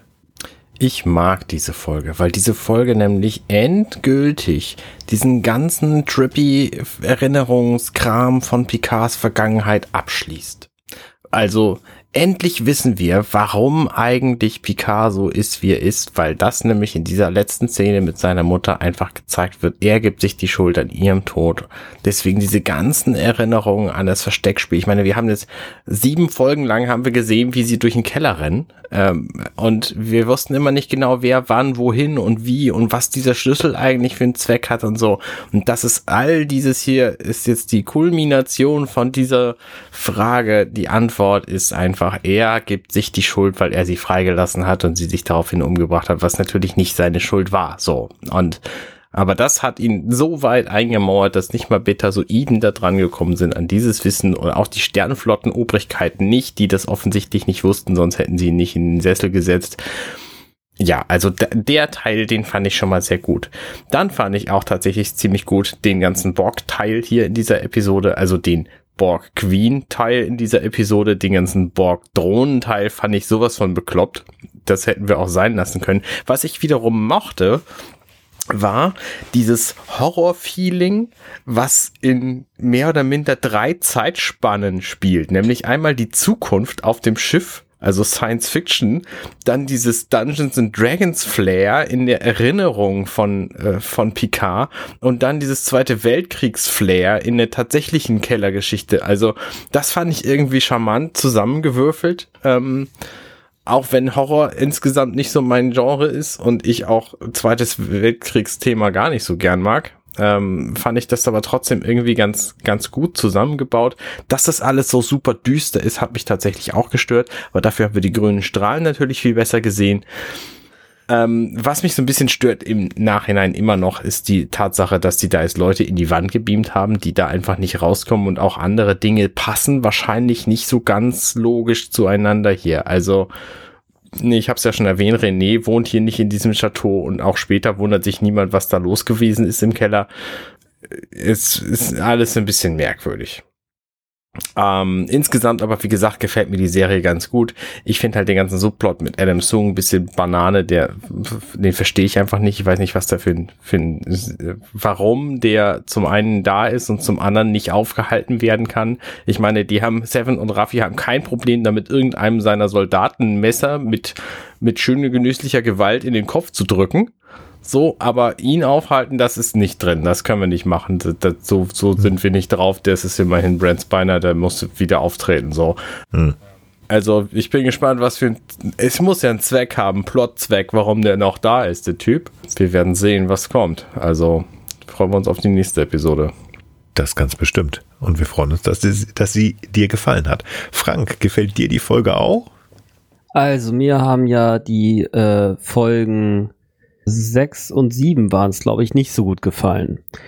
Äh, weil ich irgendwie nicht so richtig durchblickt habe, was dieses ganze Kellergewölbe Gezeugse im Kopf von Picard halt soll. Das wird jetzt hier aufgelöst, das finde ich super. Äh, jetzt habe ich es auch verstanden. Äh, jetzt verstehe ich auch im Nachhinein die anderen Folgen besser. Ich fand deswegen tatsächlich auch die letzte Folge nicht so schlecht, weil ich diese zwei Folgen quasi relativ kurz miteinander geschaut habe und deswegen sehr schnell für mich so einordnen könnte, hey, der, dieser Agent, der so ein, so ein, so ein Closure-Moment bekommt, mhm. ähm, das, das ist sozusagen so ein kleiner Precursor, so ein kleiner Vorläufer von dem, was jetzt hier im größeren Picard passiert. Und das ist für mich eigentlich auch das Wichtige an dieser Folge. Ah. Neben natürlich der Entwicklung mit Jurati und den Borg. Jetzt kann man ein bisschen drüber nachdenken, ob das vielleicht ein bisschen kitschig ist ne, mit, ach ja, jetzt wird aus Assimilation und äh, und und äh, äh, sonst was jetzt Kooperation und großes Friede, Freude, Eierkuchen gelöt. Das ist sowieso so ein bisschen, ich habe ja letzte Folge auch schon mal so aus Spaß an irgendeiner Ecke Star Trek die Tinder-Edition gesagt. Ein ganz bisschen ist es für mich schon so, dass wir hier, also wir haben Theresa und Rios, wir haben Raffi und äh, äh, Seven, wir haben äh, Picard mit seiner Mutter slash Talon slash Laris. Wir haben die Queen und Jurati. Wir haben äh, die Verka na gut, das ist keine richtige Beziehung, was der Adam da macht, der fällt mal raus. Also das ist schon so ein ganz bisschen, ne, so auf jeden äh, emotionalen Topf passt ein neurotischer Deckel oder umgekehrt. Aber ähm, ich find's okay. Also ich meine, warum nicht? Das Ganze ist ja auch so ein bisschen wie so ein Theaterstück angelegt. Oder sollte ich vielleicht einfach sagen, wie ein Film? Das ist die Sache, die mir an dieser Stelle missfällt, weil ich glaube, ich hätte, äh, und das kann, ja, das, da muss ich jetzt leider mich schon mal über so ein paar Folgen insgesamt äußern. Also auch wenn es jetzt noch kein Staffelfazit sein äh, soll, natürlich nicht weil ich weiß ja auch noch gar nicht, was in der letzten Folge passiert. Aber mir hätte es echt geholfen, wenn das einfach ein Film gewesen wäre, wo diese verschiedenen Episoden, die sich um die Erinnerung von Picard halt drehen, drin wären. Dann wäre ich, glaube ich, auch nicht frustriert gewesen, vor allen Dingen nach, ich glaube, es war Folge 6. Ähm, Genau, also deswegen finde ich die Folge hier sehr gut, weil sie hebt halt für mich diese Frustrationen auf und fügt natürlich dem Ganzen ja auch noch ein Erklärungsmuster hinzu, mit dem ich doch dann ganz gut leben kann was jetzt auch die Person Picard halt angeht. Ähm, ja, das ist einfach so ein Gedankengang, der braucht für mich einfach ein bisschen länger als so eine oder zwei Episoden, dass man das irgendwie versteht und äh, oder dass ich das verstehe und annehmen kann, als jetzt eine Vorgeschichte und für mich ist dann doch irgendwie verständlicher, warum Picard vielleicht auch in seiner Jugend mit den äh, Nausikanern sich da prügeln musste, weil er im Grunde genommen vielleicht da voller Wut auch gegen sich selber war oder sowas und dann immer bis ans Äußerste gegangen ist und äh, natürlich letztlich ja auch so ein, äh, auch, auch trotzdem diese Empathie ja immer hat, ne, also das erklärt vielleicht schon, warum er so ein, so ein kantiger Typ irgendwie ist. Da hat mir diese Folge wirklich viel geholfen, ähm, Genau. Und äh, die anderen Sachen, die ihr gesagt habt, stimmen alle auch. Äh, die, auf die negativen Aspekte würde ich jetzt gar nicht weiter eingehen. Da gab es ein paar. Ich finde tatsächlich, dass das ganze Setting mit diesem im Dunkel und warum das jetzt quasi, vielleicht ist das ja auch genau diese, diese Aufstiegsgeschichte, ne? Dass also vielleicht die Erinnerungen und alles sind im Dunkel und am Ende ist es dann ja nochmal hell, wo er im Salon steht und dann die Erinnerung kommt. Vielleicht ist das ja auch szenisch so angelegt. Teilweise war es mir so ein bisschen zu duster. Also äh, das könnte man, könnte ich vielleicht noch so sagen zum atmosphärischen. Pa vielleicht passte das aber auch wunderbar und das ist jetzt nur so eine äh, so eine Geschmacksfrage an der Stelle. Ja, genau. Insofern, ich finde die Folge gut, auf jeden Fall auch noch deutlich besser als die, die letzte. Die, ja, die letzte war eben so ein bisschen kurzweiliger und diese finde ich eben tatsächlich richtig gut. Das fällt mir ja auch jetzt erst auf, dieser ganze Zeitsprungkram. Ich meine, die sind doch im Dunkeln auf diesem Chateau und plötzlich steht die Sonne schon irgendwie mm. 40 Grad über äh, vor dem vor dem Zenit, als sie da den, ja, den letzten Adam Zoom Moment haben. Genau. Da passt doch irgendwas nicht. Ich glaube, das musst du wie so eine Oster so eine so eine orthodoxe Ostermesse sehen, ja? Da wird dann irgendwie nachts angefangen und morgens, wenn dann das Licht ins Kirchenschiff fällt, dann äh, ist der Jesu halt auferstanden, ja? Und in diesem Fall ja, okay. ist eben die ist eben dann ihm die Absolution Kraft Erinnerung an sein Trauma gegeben worden oder sowas, keine Ahnung. Also das mit ähm, Zenit hatte ich jetzt nicht gesehen, aber so der Morgen und die erste Sonne und die, ja, ich meine, die waren ja auch lange da unten, ne? Also es, vielleicht geht das auch noch. Meine, guck doch mal, das, das, als das Schiff wegfliegt, die La Sirena, die übrigens auch sehr lange braucht, um wegzufliegen, weil die fliegt erst weg, dann sehen sie sie, dann reden sie mit PK und Seven miteinander und dann sehen wir sie erst auf Warp gehen. Also mhm. die braucht schon mehrere Minuten, um überhaupt da die Position für Die Warp ist alleine. Schon klar, aber sie ist die Borg. Ja. Also, Achso, sie gut. ist ja die Borg. Ja. Naja, gut. Okay. Also, gut, okay, lass, lass uns. Und da ist die Sonne hoch, das ist der Osten und deswegen. Ja, ähm, also wie gesagt, ist, das, das hatte ich ja zum Beispiel auch während der Folge schon gesagt, ne? Also mit, äh, warum die Borg jetzt so schnell abhauen muss und nicht kurz noch helfen kann und sich kryptisch ausdrückt, halte ich auch alles für Quatsch, ne? Aber naja, was soll's.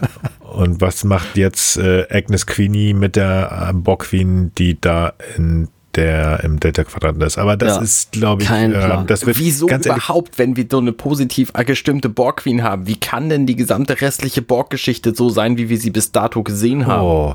Ja, na gut, das ist jetzt dieses Paradoxon, ne? Das, äh, das, das ist natürlich so, dass sich die Zeitlinie jetzt irreversibel verändert an der Stelle. Nee, also da möchte ich bitte, nee, da ich gehe Kopfschmerzen. Also das, ähm, da können wir, das lassen wir uns für Staffelfazit. Oh Gott sei Dank ist die Vektor. Da kriege ich sonst, also da muss ich mir Gedanken machen für Staffelfazit, weil wir hatten ja trotzdem Wolf 3, 5,9 und jetzt haben wir eine gute Queen und wie passt das zusammen? Nee, es muss einfach in dieser Zeitlinie muss es passieren. Und wahrscheinlich ist der Riss, ja. den wir gesehen haben, wo sie dann später dieses riesengroße Tentakelschiff durchschicken, ist wahrscheinlich so ein Dimensionsriss. Wahrscheinlich hatten jetzt sie einfach nicht doch. immer schon eine Queen. Die Queen kam erst später dazu und jetzt kommt sie halt früher oder so. Und pass auf, jetzt kommt der Knaller. Das war auch das Tentakelwesen, was in der letzten Staffel am Ende dann gegen die Blumen Ah, das, das sind die bösen Borgs, ne? Da, da, man, man weiß es ja nicht. Also, okay, denn meine ja, Theorie. Ich, weiß nicht, ich habe keine Ahnung, was in der nächsten Folge noch passieren soll. Hoffentlich klärt sich das alles auf. Ja. ja, wir werden das wissen. Pass mal auf, Queenie ist äh, die Borg-Queen, die wir kennengelernt haben. Ähm, die hat sich dann äh, einfach nur eine Maske aufgesetzt. Die hat äh, Jean-Luc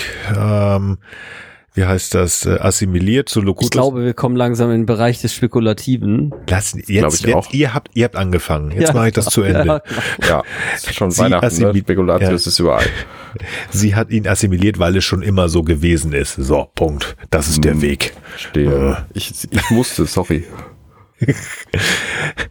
Liebe Höris, lasst die Borg-Nummer sein. Da können wir gerne im Staffelfazit oder wann drüber sprechen. Wie hat euch die Folge gefallen? Wir fanden sie durchweg doch ziemlich gut. Was sagt ihr dazu? Fandet ihr sie gut? War, fandet ihr Song doof? Erzählt es uns gerne auf unserem Discord-Server oder auf unserer Webseite. Fandet ihr Song nicht doof? Wer fand den denn gut? Wollt ihr über Song einen Song schreiben? Macht das bitte gerne über. Ja. Oder es über Singen. Adam Song, Song. äh, Oder doch lieber über, ist egal. Äh, Webseite ghu.compendium.net äh, und wenn ihr euch kurz fassen wollt, könnt ihr das gerne bei Twitter at gesternhu machen. fünf Sterne bei Apple Podcasts.